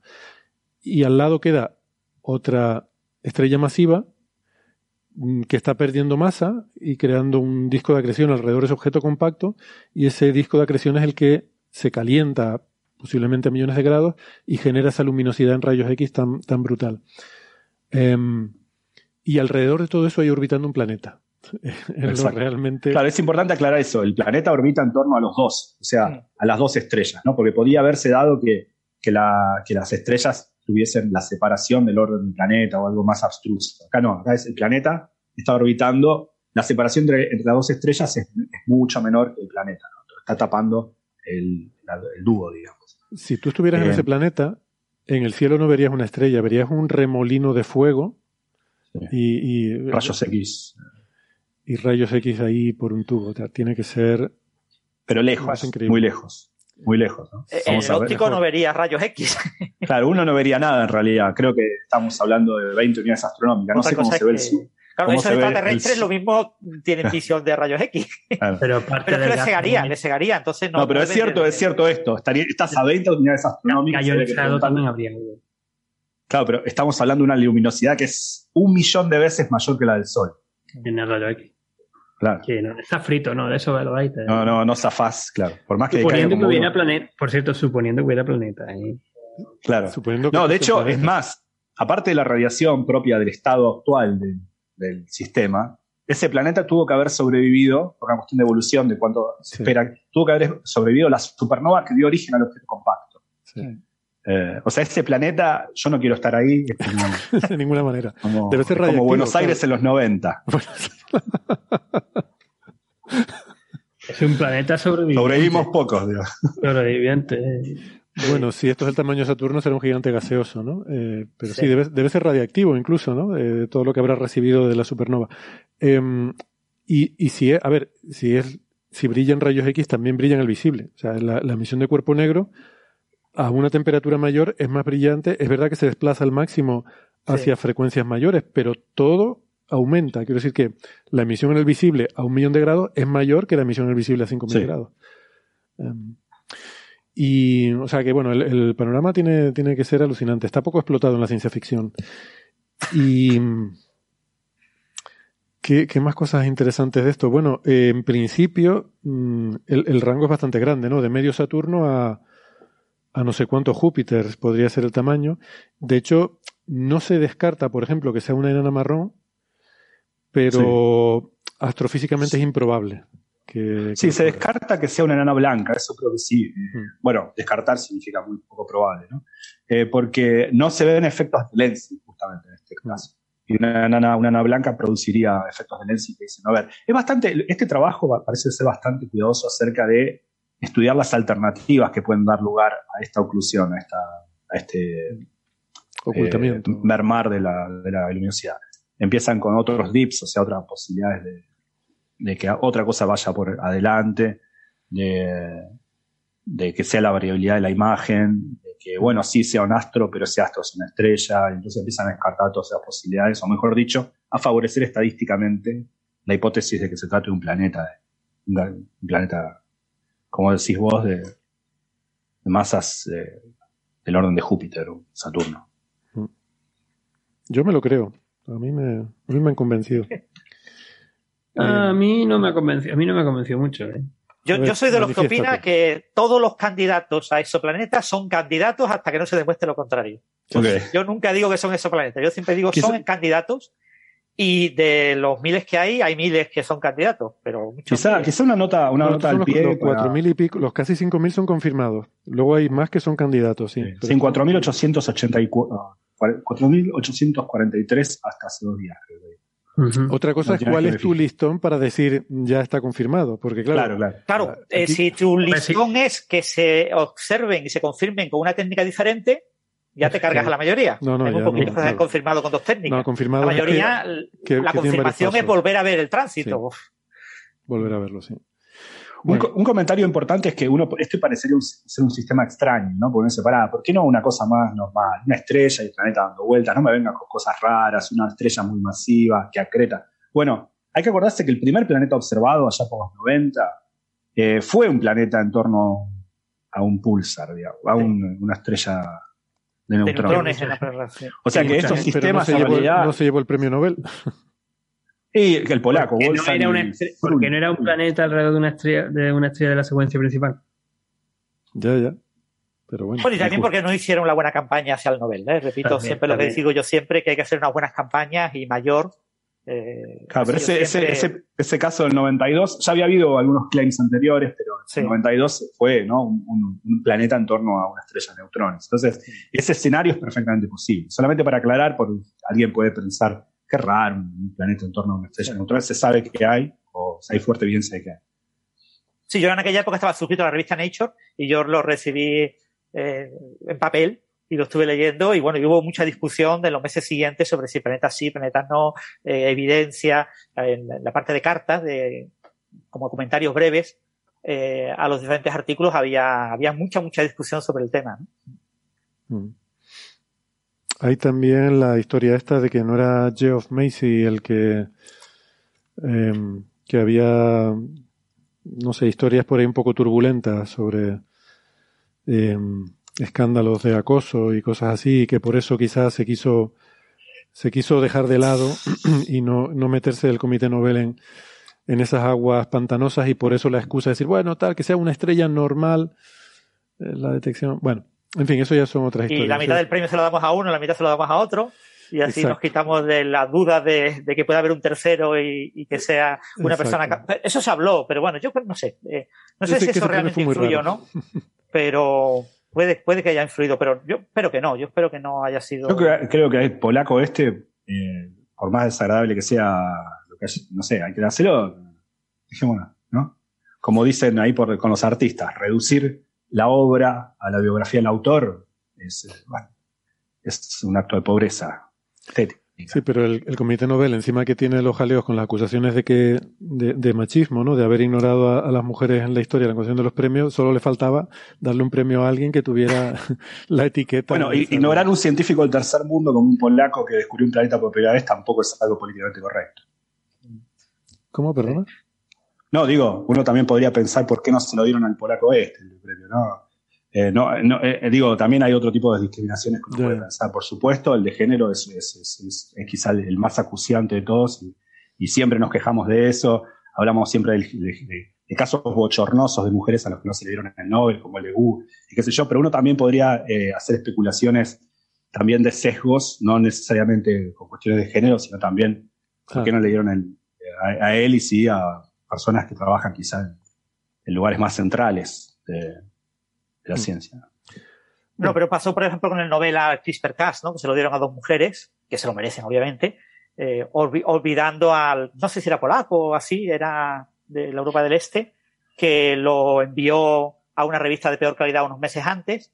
Y lo que pasa es que la fecha de envío anterior, pero como la revista eh, publicó después, pero bueno, está mm. considerado como el, hizo en paralelo lo que ellas dos publicaron en, en una gran revista, eh, él lo publicó en una revista de segunda o de tercera, y, y, en muchos sitios estaba como candidato posible al Nobel, y se y, era ideal dárselo, ¿no? no a Mojica no, a Mojica era muy, muy difícil dárselo, hubiera sido otro Nobel, pero a este Sikiri, eso que no me acuerdo cómo se llama, tiene un nombre muy raro, el Signis o algo así se llama, el, eh, eh, y no se le quiso dar, ¿no? Y hubiera quedado muy bien, dos mujeres y un hombre. Se prefirió darlo solamente a las dos mujeres candidatas firmes, las que se llevaron el Princesa de Asturias, las que se han llevado muchos premios, cuando mm. otros premios de menor categoría sí han premiado a este hombre y a otros, ¿no?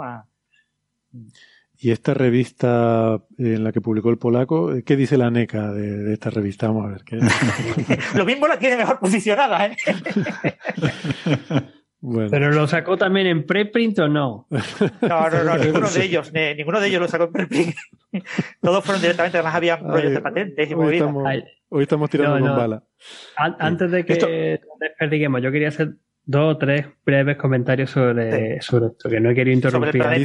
Observa que ha dicho antes de que nos desperdiguemos. Extroplaneta, ¿no? Ya, no, llevo ya un rato viendo que nos estábamos desperdigando. Sí, lo de, lo del su planeta en otra galaxia. Eh, que comentamos antes el, los estudios estos de otros posiblemente detectados antes que este, si fuera, pero hay uno de los de estos más antiguos, de hecho creo que fue el primero, fueron buscando esos planetas en M31 con un artículo de 2010. Hmm. Eh, también usando la misma técnica, ¿no? De microlente gravitatoria. Y encontraron pues uno, un evento que podría asociarse a eso. El segundo comentario que quería hacer a través, también en cierta forma lo hemos comentado, ¿no? ¿Cuál es la probabilidad de poder ver ese suceso del tránsito de un objeto del tamaño de Saturno dos veces la distancia de Saturno del Sol pasando por delante de la estrella? y hay un artículo que, de divulgación que se publicó en ABC News, aquí en, Australia, donde uno de los, ah, de, los, de los que preguntan es al profesor John T. Eh, John T. Horner, que de aquí de, la Universidad de Queensland, que es especialista, por supuesto, en estudios de exoplanetas. Y entonces hace una comparación muy, muy curiosa, ¿no? Es que dice, hace el análogo. Si hace observaciones durante, un millón de observaciones de forma aleatoria durante 70 años, solamente tiene en cuatro de ellas en las que podrías ver el tránsito. Lo que quiere decir que es bastante improbable. Y de hecho él eh, sostiene que no se lo cree. Es un especialista. A pesar de que se han encontrado, como bien habéis dicho, planetas alrededor de objetos exóticos como pulsares o como podrían ser en este estudio, el sistema eh, que tienen varias estrellas. Y mi tercer comentario rápido es que me gustó mucho, y de hecho creo que lo compartí con vosotros, un hilo en Twitter que hizo Rodrigo González Peinado, que es el del Planetario de Madrid, donde da un montón de detalles eh, sobre, sobre, sobre esto. Muchos de ellos que además lo hemos estado diciendo nosotros de forma independiente ahora, ¿no? Y me gustó mucho el hilo porque además lo hace de forma, los hilos que hace este, em, eh, este hombre, Rodrigo, la verdad que son, son muy interesantes y lo hace muy bien. Así que pues recomendarlo. Muy bien, muy bien hilado. Em, a mí una, una, cosa simpática que he visto en esto es que del, en el preprint, cuando estaba intentando buscar las diferencias, ¿no? Busca las ocho diferencias. Empecé a intentar buscar diferencias entre el preprint y el paper final, pero luego me cansé porque era, es que está muy cambiado. Pero empecé a mirar la introducción que empieza más o menos igual y dice que eh, en, el, en el preprint, que les recuerdo desde hace un año, Dice, y no sé qué, y se han detectado por el método del tránsito unos 4.300 exoplanetas. Y ahora que dice, se han detectado por el método del tránsito unos 4.800 exoplanetas. Ahí tengo una idea de, de, cómo va el contador, ¿no? De detecciones. Ahora vamos a los últimos 500 por año. Sí, gracias a TESS se están descubriendo muchísimos, sí. Primero Kepler y ahora TESS, ¿no? Y ahora TESS. Vale, em, ¿algo más sobre este tema? Mm, ellos también se meten un poco en si podría un planeta a esa distancia podría haber sobrevivido a la supernova y, a, la, y a esta fuente de rayos X. Y bueno, no es que sea una cosa súper detallada, pero, pero les sale que, así con, con cuatro cuentitas rápidas, que, que sí que está la distancia en la que podría sobrevivir a esos eventos el planeta en sí, ¿eh? no, no estamos diciendo que la vida, que no, no, el propio planeta. O sea, estamos hablando de una explosión de supernova y de una fuente que, bueno, que emite radiación un millón de veces más luminosa que el Sol. Ah, sí, yo tengo otro comentario. Yo creo que la idea feliz de esto es, me parece a mí, más que buscar una cosa que sea muy luminosa, es el hecho de que, también, pero hay otro factor importante, que es que cuando tú observas una galaxia, una galaxia, una galaxia extragaláctica, que esto me hizo gracia porque sale en el paper este de Eduardo Guerras, el, de la microlensing, el de los miles de exoplanetas detectados por microlensing, usa esa expresión, una galaxia extragaláctica. Eh, perdón, todas las galaxias son, bueno, salvo una. No, hay una galaxia que no es extragaláctica. hay una la galaxia, la, única que se, que se escribe con G mayúscula. Exacto, la galaxia. Bueno, pues, bueno, no, las M, no sé cuántos se escriben con una letra mayúscula. M51 se escribe con mayúscula. Pero diciendo la palabra galaxia. Diciendo que la palabra galaxia se pone en mayúscula. Si pone la galaxia del remolino, M51, esa G en minúscula. Claro. Bueno, eso pasa con el universo también, ¿no? Si dice el universo es muy grande va con mayúscula, pero si dice en un universo de De Sitter, entonces se va con minúscula, ¿no? Es, efectivamente. Em, ¿Qué estaba diciendo yo? Ah, sí, que cuando tú miras una galaxia, en cada píxel de tu observación hay millones de estrellas. Entonces, si por una de esos millones pasa un planeta y te la tapa, no te enteras. Ahora bien, una fuente de rayos X, como hay pocas en la galaxia, una galaxia puede tener unas pocas fuentes de rayos X, en tu píxel solo va a haber una. Mm, o, bueno, o busca, a ver, podría haber dos, entonces tendrías mucha mala suerte y, no, y, estaría mal lo que hagas. Em, pero en tu píxel solo hay una, con lo cual tú sabes que todos esos rayos X que tú estás viendo vienen de esa fuente. Entonces, si pasa un planeta delante y lo tapa, pues te lo ha tapado. O sea, que ese es un punto importante también. Si pasara como con las estrellas, que hubiera millones de fuentes de rayos X en cada píxel, entonces no serviría tampoco el método. La gracia es que, que cada galaxia tiene unas poquitas de esas fuentes, ¿no? Y eso me parece que al final. Yo, yo diría que a seguir buscando y a ver si son capaces de encontrar un, algo parecido en otro sitio. Sí. No, la, la clave es un planeta más pequeño, eh, o sea, una, una galaxia más cercana, una fuente más intensa, un planeta más pequeño y la posibilidad de repetir la señal en pocos años, ¿no? Que, que, si, eh, que un planeta que orbite su estrella, pues yo qué sé, cada dos años y podamos ver un segundo tránsito, entonces ya quedaría una confirmación casi definitiva. Más cercana que M51 con muchas emisiones en radio, pues, o sea, de rayo X, eh, Pero quiero decir, encontrar un pulsar no es tan difícil, en, no sé, las galaxias de Magallanes, por ejemplo, cosas así, no puede haber eh, pulsares. Sí, pulsares hay, pulsar- pulsares hay descubiertos. Lo que pasa es que los pulsares también no sé yo hasta qué punto podrían servir también como. No te quiero decir que, que alguno binario, Bueno, alguna, sistema- para- una fuente de rayos X binaria puede haber. O sea, I- Igual para tránsitos no, pero con velocidad radial a lo mejor no se podría medir eh, No, en velocidad radial. No, radial no, yo creo que no. Velocidad radial no, radial. no afecta. en radio. No, Sí. en radio no. No, yo creo que no. No, eh, eso va, tiene otro efecto antes, muchísimos otros efectos antes. Y luego tiene los cambios de frecuencia originados por el, el propio cosa del cambio del medio, cuando atraviesa el medio y, Sí. y el efecto relativista de por sí, ¿no? De, de, de la caída, de, que se va cada vez parando más el, Mm. el- la rotación del pulso. Se fue también el premio Nobel, ¿no? No se fue un premio Nobel en 1990 y algo. Sí, la onda. eh, Realmente el primer premio Nobel de ondas Claro, gravitacionales fue el que veía que lo- de la onda gravitatoria. Sí, pero ese, claro, Sí, eran sí, dos binarios de pulsares. dos- dos- eh, se acercando. La Hulse, Hulse y Taylor, creo. Exactamente, 95, sí. por ahí. También otro premio que tuvo fue la mitad del premio, la otra mitad fue para otro. No recuerdo por quién fue. Bueno, pues si quieren terminamos ya con una última cosa que teníamos que yo creo que sí la podemos comentar muy brevemente, que es esta, esta polémica sobre unos autores que afirmaron haber eh, descubierto una, em, un GRB, un estallido de rayos gamma. em, el primer autor es Lin, Linhua Jiang. em, son unos autores chinos de, de la Academia de las, bueno, de varias instituciones en China. Y resulta que, bueno, según ellos habían descubierto lo que, lo que se llama un, un estallido rápido, un, perdón, un, estall- un estallido de rayos gamma, que es una cosa con una historia curiosa porque se descubrieron originariamente eh, cuando eh, Estados Unidos puso unos satélites para vigilar, ¿cómo se llamaban estos satélites? Em, puso una serie de satélites para Vela, satélites Vela se llamaban, para vigilar el cumplimiento del tratado que prohibía las pruebas nucleares, ¿no? Entonces unos satélites que iban a vigilar que, que no se no se hicieran detonaciones nucleares sobre la Tierra, que no la, Unión Soviética estuviera haciendo ahí cosas sospechosas, y resulta que para su sorpresa lo- eh, en la Tierra no, no encontraron, pero en el espacio sí empezaron a detectar que de repente aparecían, pues eso, unas fuentes de rayos gamma, ¿no? De repente un- una cosa que duraba Me muy imagino, poquito, unos me segundos. imagino los artículos, los artículos de Loeb diciendo los marcianos no están respetando el Tratado Internacional de. Estábamos a punto de acabar un coffee break sin mencionar a Loeb. Dios mío. Pues sí. Bueno, de hecho, de hecho lo- eh, eh, es relevante en esta historia ahora. poquito, pero, pero tiene un poquito de relevancia.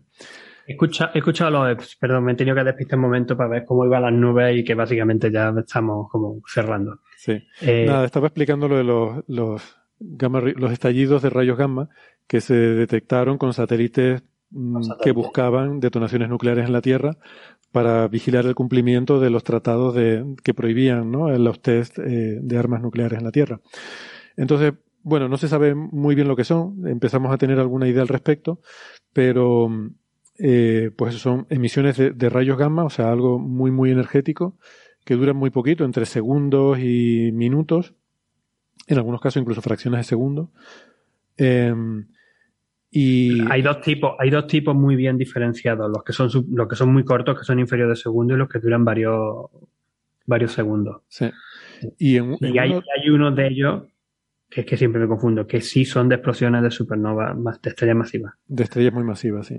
los largos, que de hecho algunos, de- esto me, me acuerdo que me los sabía bastante bien porque son de tipo Wall- estrellas más masivas de tipo Wall De Rayet. tipo Wolf-Rayet. terminan explotando como supernovas. Y, de hecho, em, la, cantidad de energía que liberan es brutal. Eh, o sea, en, uno, en unos segundos pueden liberar como el Sol a lo largo de toda su vida. O sea, no, o sea estamos hablando, el Sol brillando los 10.000 millones de años que brilla, pues lo liberan un, un estallido de estos en cuestión de segundos. ¿no? Em, entonces son eventos súper energéticos que por suerte son muy infrecuentes, los vemos en otras galaxias. En la nuestra se estima que pueden ocurrir, pues no, no recuerdo ahora, pero pero cada mm, varios siglos, ¿no? Y mm, bueno, pues eh, estos autores eh, habían detectado mm, un, flash eh, que lo atribuyeron a, un, a, uno de estos GRBs, a uno de estos estallidos rayos gamma, observado con el telescopio Keck, que es un telescopio en Hawái, un telescopio de clase 10 metros, uno de los más grandes del mundo, con un instrumento que es un espectrógrafo infrarrojo, se llama MOSFIRE, y ahí lo que tienes básicamente, pues, imágenes en las que, em, bueno, pues en una, en una de las imágenes de repente, en, una galaxia que se encuentra Redshift 11, o sea que el universo era 12 veces más pequeño de lo que es ahora. Eh, no sé cuánto es la... Ah, mira, sí, me lo apunté aquí. Esto quiere decir que esta galaxia la estamos viendo como era cuando el universo tenía 400 millones de años. El universo actual tiene 13.800 millones de años. Aquí, es donde podemos decir, hace mucho tiempo en una galaxia muy, muy lejana. Exactamente. Es una galaxia muy lejana. Son 32 mil millones de años luz. El tiempo de viaje de la luz, dices. Eh, la, distancia, porque es tan, lejos que hay que tener en cuenta la expansión del universo. O sea, si bien el universo tiene 14 mil millones de años, esa galaxia está casi paradojalmente a 32 mil millones de años luz. Por eso pregunté si ese es el, tiempo de viaje de la luz, que es una de las formas de dar una distancia Ah, sí, sí, hablábamos Que no quiere decir que ahora mismo, esa, ahora mismo esa galaxia va a saber dónde está, pero la luz que partió de esa galaxia eh, ha recorrido una distancia ¿no? de 32 mil millones de, años de luz. Bueno. claro, ellos aquí eh, ya dicen un poco al final que no descartan que haya otra explicación, que no sea un GRB. Eh, esto sería muy interesante porque, mm, o sea, a esa edad tan temprana del universo, el universo era muy diferente. Y, las estrellas en particular. La, metalicidad era mucho más baja, no había habido tiempo de que se formaran otros elementos químicos. Em, y entonces pues nos pondría en un escenario en el que sería, sería un evento interesante de analizar. ¿no? Pero ¿qué pasa? Que luego surgieron varios otros artículos eh, surgieron varios otros artículos de, diversos autores, por ejemplo Steinhardt, eh, pero este es Charles Louis Steinhardt, que no es Paul Steinhardt, el de la cosmología, este es otro Steinhardt. publicó otro artículo en Nature Astronomy diciendo que hay una explicación más probable para ese flash, en, bueno, en la que dice básicamente que es más probable que lo que hubieran visto haya sido un destello de un satélite artificial. Luego hay otro artículo también de Mikalowski eh, y otros autores polacos en los que también en Nature Astronomy, bueno, estos son matters arising, ¿no? Son como eh, quejas a algún artículo que se ha publicado. También dicen lo mismo, ¿no? Que lo más probable es que ese flash sea de un satélite, de un satélite artificial. Eh, y hay otro artículo de mm, NIR y colaboradores en el que hace también un estudio del, bueno, un estudio, es, una paginita en el que hace algunos, algunas estimaciones sobre la, probabilidad de que sean satélites artificiales, que este creo que está más bien para, para otra revista. Bueno, no sé, lo, subió al archive, no sé si lo va a publicar en otra revista o no. Y luego hay otro artículo de Loeb, que no lo tengo aquí conmigo ahora mismo, es Loeb y otro, Loeb y otro colaborador, a ver si lo encuentro por aquí, en el que dicen que, eh, vale, no lo tengo aquí hay otro artículo de Loeb y otro colaborador en el que mm, dan una, eh, una explicación a cómo se puede, cómo puede haber sido ese GRB en Z igual a 11. O sea que, como siempre, yendo ortogonal a todos los demás, ¿no? Pero ha habido eso, varios artículos sobre. Ah, ese que, ese que dice como que puede ser como una population tree supernova o algo así. Exactamente. Sí, mm. es que no lo tengo ahora aquí delante y se me ha, se me ha traspapelado. Lo, llegué a tener en algún momento, pero no sé qué hice con él. Y bueno, pues hay, toda esta polémica, ¿no? Matters Esto empezó en el archive, de hecho, porque este artículo, el de, el de Jiang et al., se, se publicó en Nature Astronomy Letters eh, en marzo, eh, pero esto ya desde enero y febrero lo, lo, pusieron en el archive y ha habido estas respuestas diciendo que son satélites también en el archive. Entonces, cuando salió este artículo ahora en, en, en Nature Astronomy en marzo, pues luego salieron también los Matters Rising, que los publicó también Nature Astronomy. ¿No, Francis? Sí, el, artículo de Loeb es de con Hansa Padmanabhan. Es del. Con razón no me acordaba yo del segundo autor. Y es de, de Ginebra, el Hansa Padmanabhan, algo así. Sí, yo lo vi en su momento, no lo tengo aquí delante, pero recuerdo que era el típico articulito de Loeb de tres páginas eh, con unos pocos cálculos de servilleta eh, en los que argumenta ¿no? que ese GRB podía ser debido a eso, una, una explosión de supernova de, de, una estrella de población 3 que serían de las primeras eh, estrellas que se formaron en el universo. Sí. Ah, no era la explosión de una nave alienígena. No, en este caso no. a ver. Raro, raro viniendo de Loeb. Loeb eh, Loeb antes hacía cosas que no tenían que ver con alienígenas, ¿no? Eh, Loeb siempre lo que ha hecho en estos artículos así más, populares que está haciendo en plan masivo es cálculo de servilleta. Entonces, de los cálculos de servilleta a veces tienen alienígenas y a veces no. Exacto. Pero se han hecho famosos los de alienígenas, los otros nadie le hace caso. ¿Ve? Este, este paper seguro que no, se no va a salir en la prensa. Sí. Pero son un par de formulitas, son poner dos formulitas que coges de libros, las pegas y pones un texto y pones una figurita. Son muy sencillitas y son de, libro de texto. Yo ya digo que lo, lo miré en su momento y me sorprendió, en fin. Y, y, luego esto, estos Matters Arising son un tipo de artículos en que la revista da voz a otros autores que son críticos con algún resultado que se ha publicado, ¿no? Entonces salieron estos Matters Arising de estos artículos que se habían subido también al archive, el de Steinhardt y el de Mikalowski. Y le da también la oportunidad a los autores originales a responder a esas críticas, ¿no? Que es el, eh, este artículo que hay también en Matters Rising, que han salido eh, todos a la vez, el de Jiang et al. con los críticos. Eh, y bueno, pues ahí está un poco con, con el debate. Y al final esto una, es una cuestión de probabilidad. O sea, tanto los argumentos a favor como en contra son de que ese destello que han visto es, según los otros autores, mucho más probable que sea causado por un satélite que que sea realmente de una fuente extragaláctica. Mm. Y, pero claro, el problema es que como solo hay una imagen, no hay espectros, no hay eh, una continuidad en la que tú puedas ver una curva de luz. Ellos a lo que se agarraban es a que coincidía espacialmente con la posición de una galaxia. Pero claro, puede ser que por casualidad un satélite pasara delante de la galaxia, ¿no? O un satélite o un trozo de basura espacial. Que tampoco hace falta que sea un satélite. A un tornillo le da un reflejo del sol y eso lo coge un telescopio de 10 metros y te, y te genera una señal. Esto es el equivalente a la BLS1, es la, la, interferencia, pero en este caso en óptico en vez de en radiofrecuencia, ¿no? Sí. Interferencia de luz. Bueno, ahí está la cosa, un poco en la duda. Yo creo que habrá que esperar a ver qué, qué se concluye, ¿no? Pero, no sé, a mí me, me parece que hay muy poca información para poder realmente afirmar que, que eso es un, un GRB, solamente basándote en una imagen de una serie temporal que has tomado. Un píxel de una imagen es lo que tiene.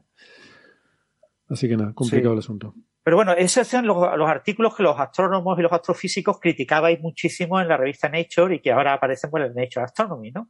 Esos eh, artículos de, de, resultado único eh, por primera vez en la historia se ha logrado ver una cosa, solo lo hemos visto nosotros, nadie más los ha visto, no es repetible. Puede que no se pueda volver a repetir esta observación en los próximos siglos, pero lo hemos visto, lo hemos publicado. Y los otros astrónomos siempre criticaban, y no, es que Nature siempre publica cosas que después se descubre que están mentiras y, reciben gran cantidad de críticas. Y bueno, eso ahora mismo pues lo está delegando Nature a Nature Astronomy. y, y, solo unos poquitos que quedan en Nature. Pero eso, pero eso por la, por, porque la revista quiere, porque les, les mandas papers muy, muy rigurosos y, muy bien fundamentados y te dicen que no. Que si no, que si no hay algo así muy rompedor. Claro, es que lo que buscan estas revistas son revistas que buscan el impacto en los medios. Y el impacto en los medios es que un periodista, ellos tienen en su comité editorial, tienen periodistas científicos que evalúan si aparentemente un periodista de un medio generalista va a estar interesado en la noticia, ¿no? Mm. Entonces, es una cosa potencialmente alien o potencialmente única, la galaxia más lejana, uy, es distinto. Si fuera una galaxia de Z igual a 9, ya es menos interesante, porque, porque está, está más cerquita.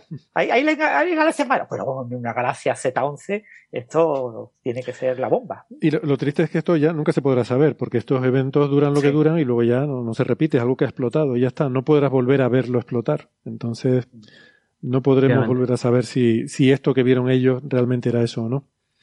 A, mí me ha gustado el, último de los artículos que, que teníamos, el de Guinir, eh, Ofek y Abishai Gal, El que es una paginita, ¿no? Ese me sí, que son dos, paginitas. Que es el que defiende, son los que defienden también que sea un reflejo de un satélite. Porque hacen también las cuentas, bueno, comparan por supuesto, eh, dicen lo que tienen eh, el artículo de Padmanaban y Loeb, que esperaría del orden de un, uno de estos eventos de GRB en el cielo por día, mientras que estos tipos de, eh, de fenómenos en satélite pueden ser del orden de unos 2.400 unos 24.000 al día y que, que coincidan con una galaxia es del orden de 200 al día. Simplemente por eso, la de 200 al día o 1 al día, pues estadísticamente es 200 veces más probable que Ya, pero lo este diría, pero que coincida exactamente con la, galaxia más lejana conocida, que eso ya es diferente, porque galaxias hay muchas. Hay billions and billions, decía Seiga, pero galaxia más lejana solo hay una, ¿eh? El Luke Elsewhere Effect en astronomía.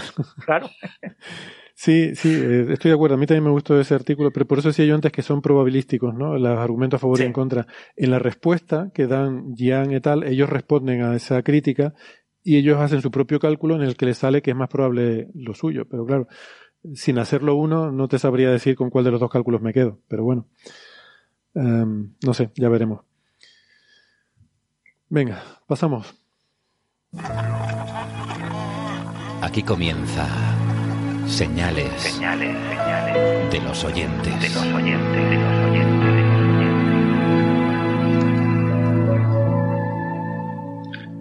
Bueno, vamos a ir rapidito, que ya es tarde. Antes que nada, quiero preguntar al público presente si alguien tiene, tienen alguna pregunta, alguna duda.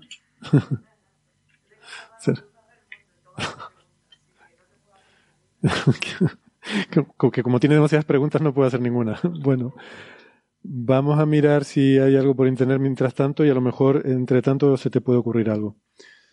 Bueno, la, última es de Cristina Hernández García. Eh, ¿Se podría obtener energía del campo de Higgs u otro campo para utilizarla o devolverla como sumidero cuando sobre o no tiene sentido? Como un banco, el banco de Higgs.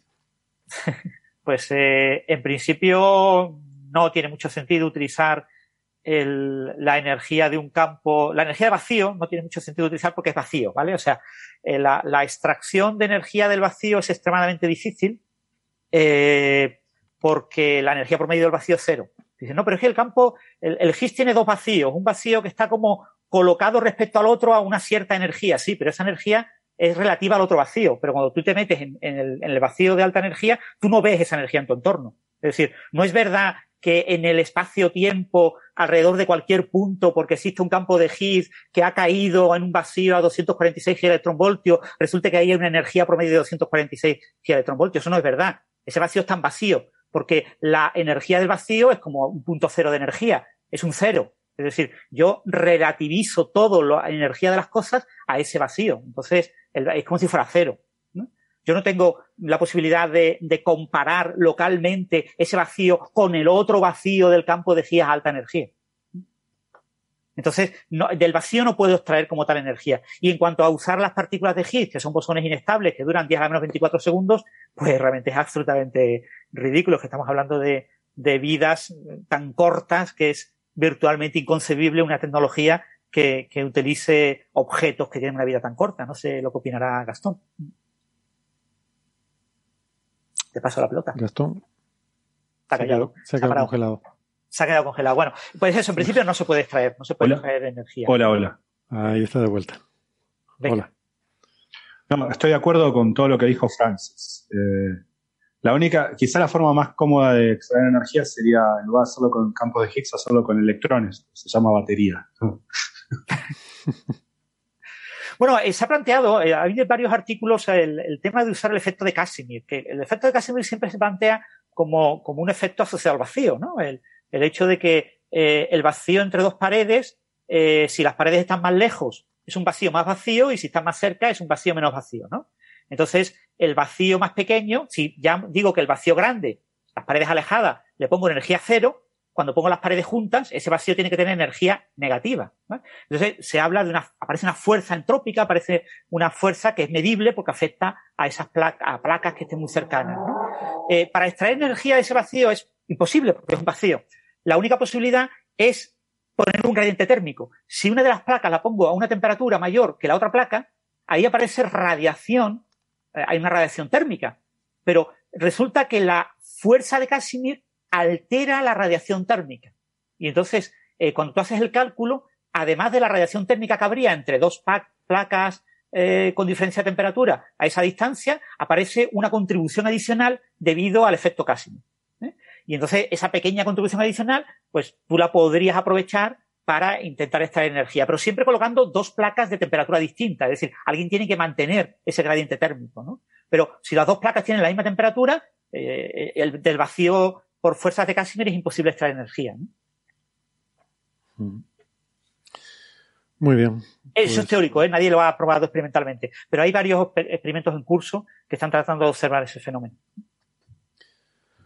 Vale, pues si quieren, eh, cogemos otra más y con eso lo vamos dejando. Em, pregunta José Manuel Fernández que, em, que ha leído que el James Webb podrá analizar algunas de las atmósferas de los exoplanetas y que si no es el James Webb, ¿qué proyectos futuros hay en marcha centrados en esto?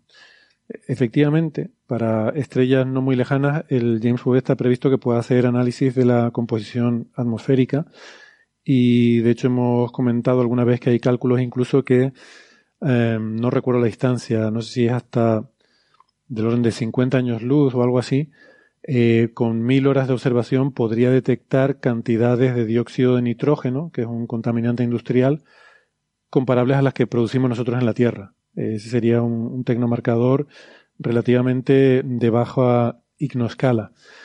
Y, eh, y, hay proyectos futuros, efectivamente, que harán eso mejor. Bueno, para empezar, no solo los espaciales. Cuando pensamos en atmósferas, eh, yo creo que los, telescopios más potentes serán los eh, el TMT y el, y el ELT, basados en Tierra. Que, no son tan buenos a lo mejor para mm, descubrir exoplanetas, pero sí para caracterizar sus atmósferas. Y luego ya hay proyectos más específicos, cosas como el ExoLife Finder, que el acrónimo es ELF, el buscador de exovida, que es una idea muy chula. Eh, todo esto son proyectos que todavía no, se sabe si se van a hacer o no.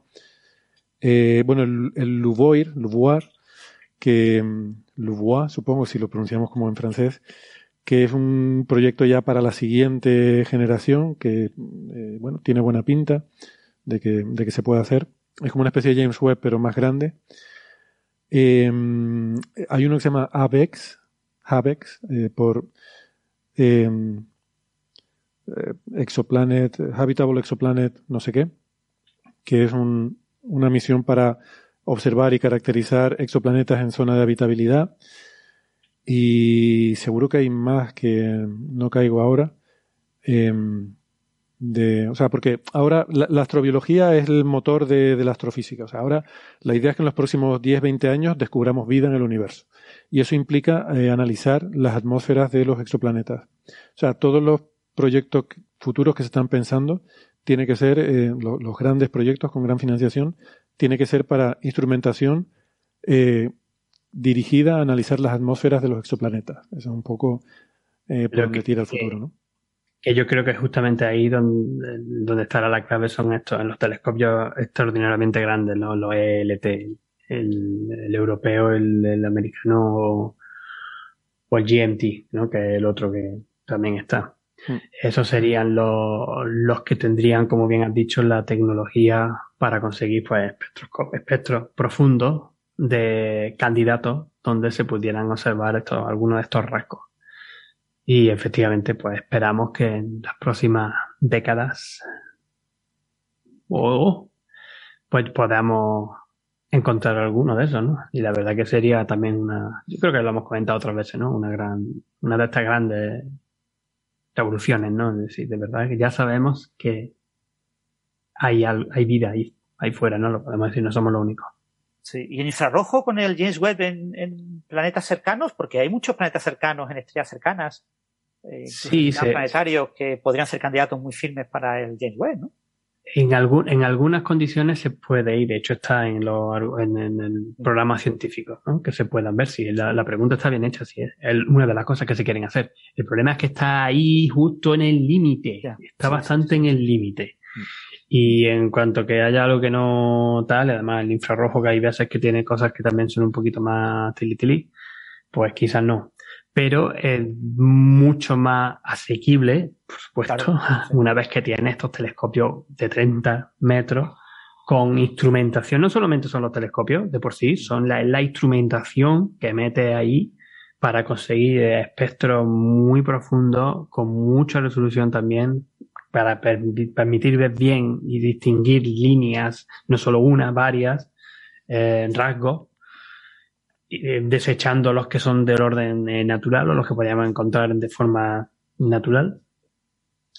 Y yo creo que ahí va a ser el, el, cambio, ¿no? De hecho, los, estos telescopios extraordinariamente grandes posiblemente nos peguen otros, un salto equivalente a lo que hemos visto en los últimos tiempos, por ejemplo, con el telescopio Hubble. Hubo un cierto cambio, salto en el entendimiento del universo gracias a tener un telescopio de dos metros y medio, solo tiene dos metros y medio, fuera, en la atmósfera. Y, el que estamos también ahora medio viviendo con Gaia, de, lo, de la grande explotación de datos y de estructuras que estamos viendo. ¿no? Yo creo que el siguiente va a venir, va a venir tanto por aquí como con el SKA. Esto también es otro, ¿no? Con el gran radio interferómetro en radio. Vale, vamos a ir poniendo fin. Eh, déjame solo hacer una aclaración porque veo también que hay una pregunta sobre el programa de la semana pasada que creo que es una aclaración rápida. Jim Bosan 27 pregunta que del programa de la semana pasada no entendí por qué se buscan esos modos B de las ondas gravitacionales con observaciones en microondas. ¿Qué relación hay? Eh, es muy sencillo. Se busca en microondas porque estamos observando el fondo cósmico de microondas, eh, que es la, la luz que, la primera luz que podemos ver del universo. Esos son microondas. Lo que pasa es que las microondas, que son ondas de radio, tienen una polarización, es decir, tienen una dirección de vibración, la luz. Entonces, lo que, lo que estamos midiendo es cuál es esa dirección de vibración. En cada punto del cielo, del fondo cósmico de microondas, podemos ver en qué dirección está vibrando. Entonces, imagínate que hacemos un mapa de todo el cielo en que en cada punto hay una flechita, que es lo que decíamos, ese campo de flechitas, ¿no? Hay un campo de flechitas por todo el cielo, donde cada flechita indica la dirección en la que está vibrando eh, eh, esa onda de radio. Entonces, todo ese campo de flechitas lo puedes descomponer en lo que se llaman modos E y modos B. Los modos E no nos interesan porque están, digamos, contaminados por las fluctuaciones cuánticas primordiales del universo. Eh, pero esas fluctuaciones cuánticas no producen modos B. Entonces, los modos B deben ser producidos por las ondas gravitacionales, por eso es por lo que se buscan.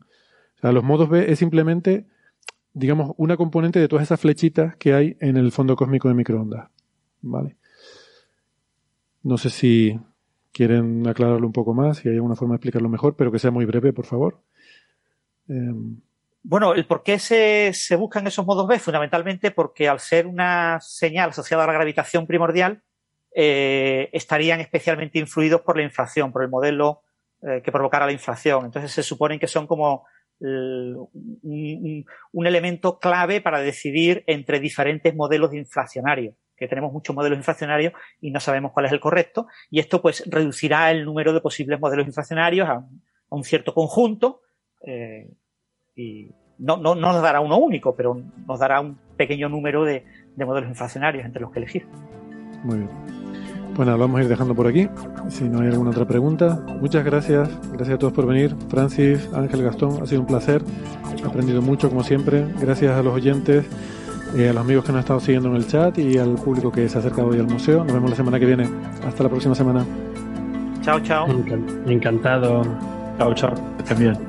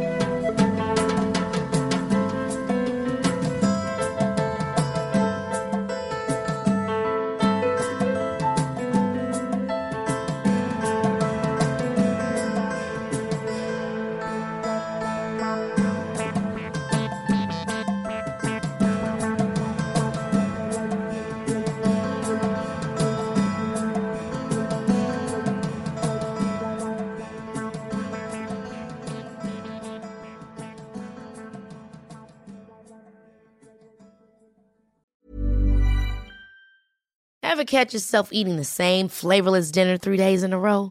Dreaming of something better? Well, HelloFresh is your guilt-free dream come true, baby. It's me, Kiki Palmer. Let's wake up those taste buds with hot, juicy pecan-crusted chicken or garlic butter shrimp scampi. Mm. Hello Fresh. Stop dreaming of all the delicious possibilities and dig in at HelloFresh.com. Let's get this dinner party started.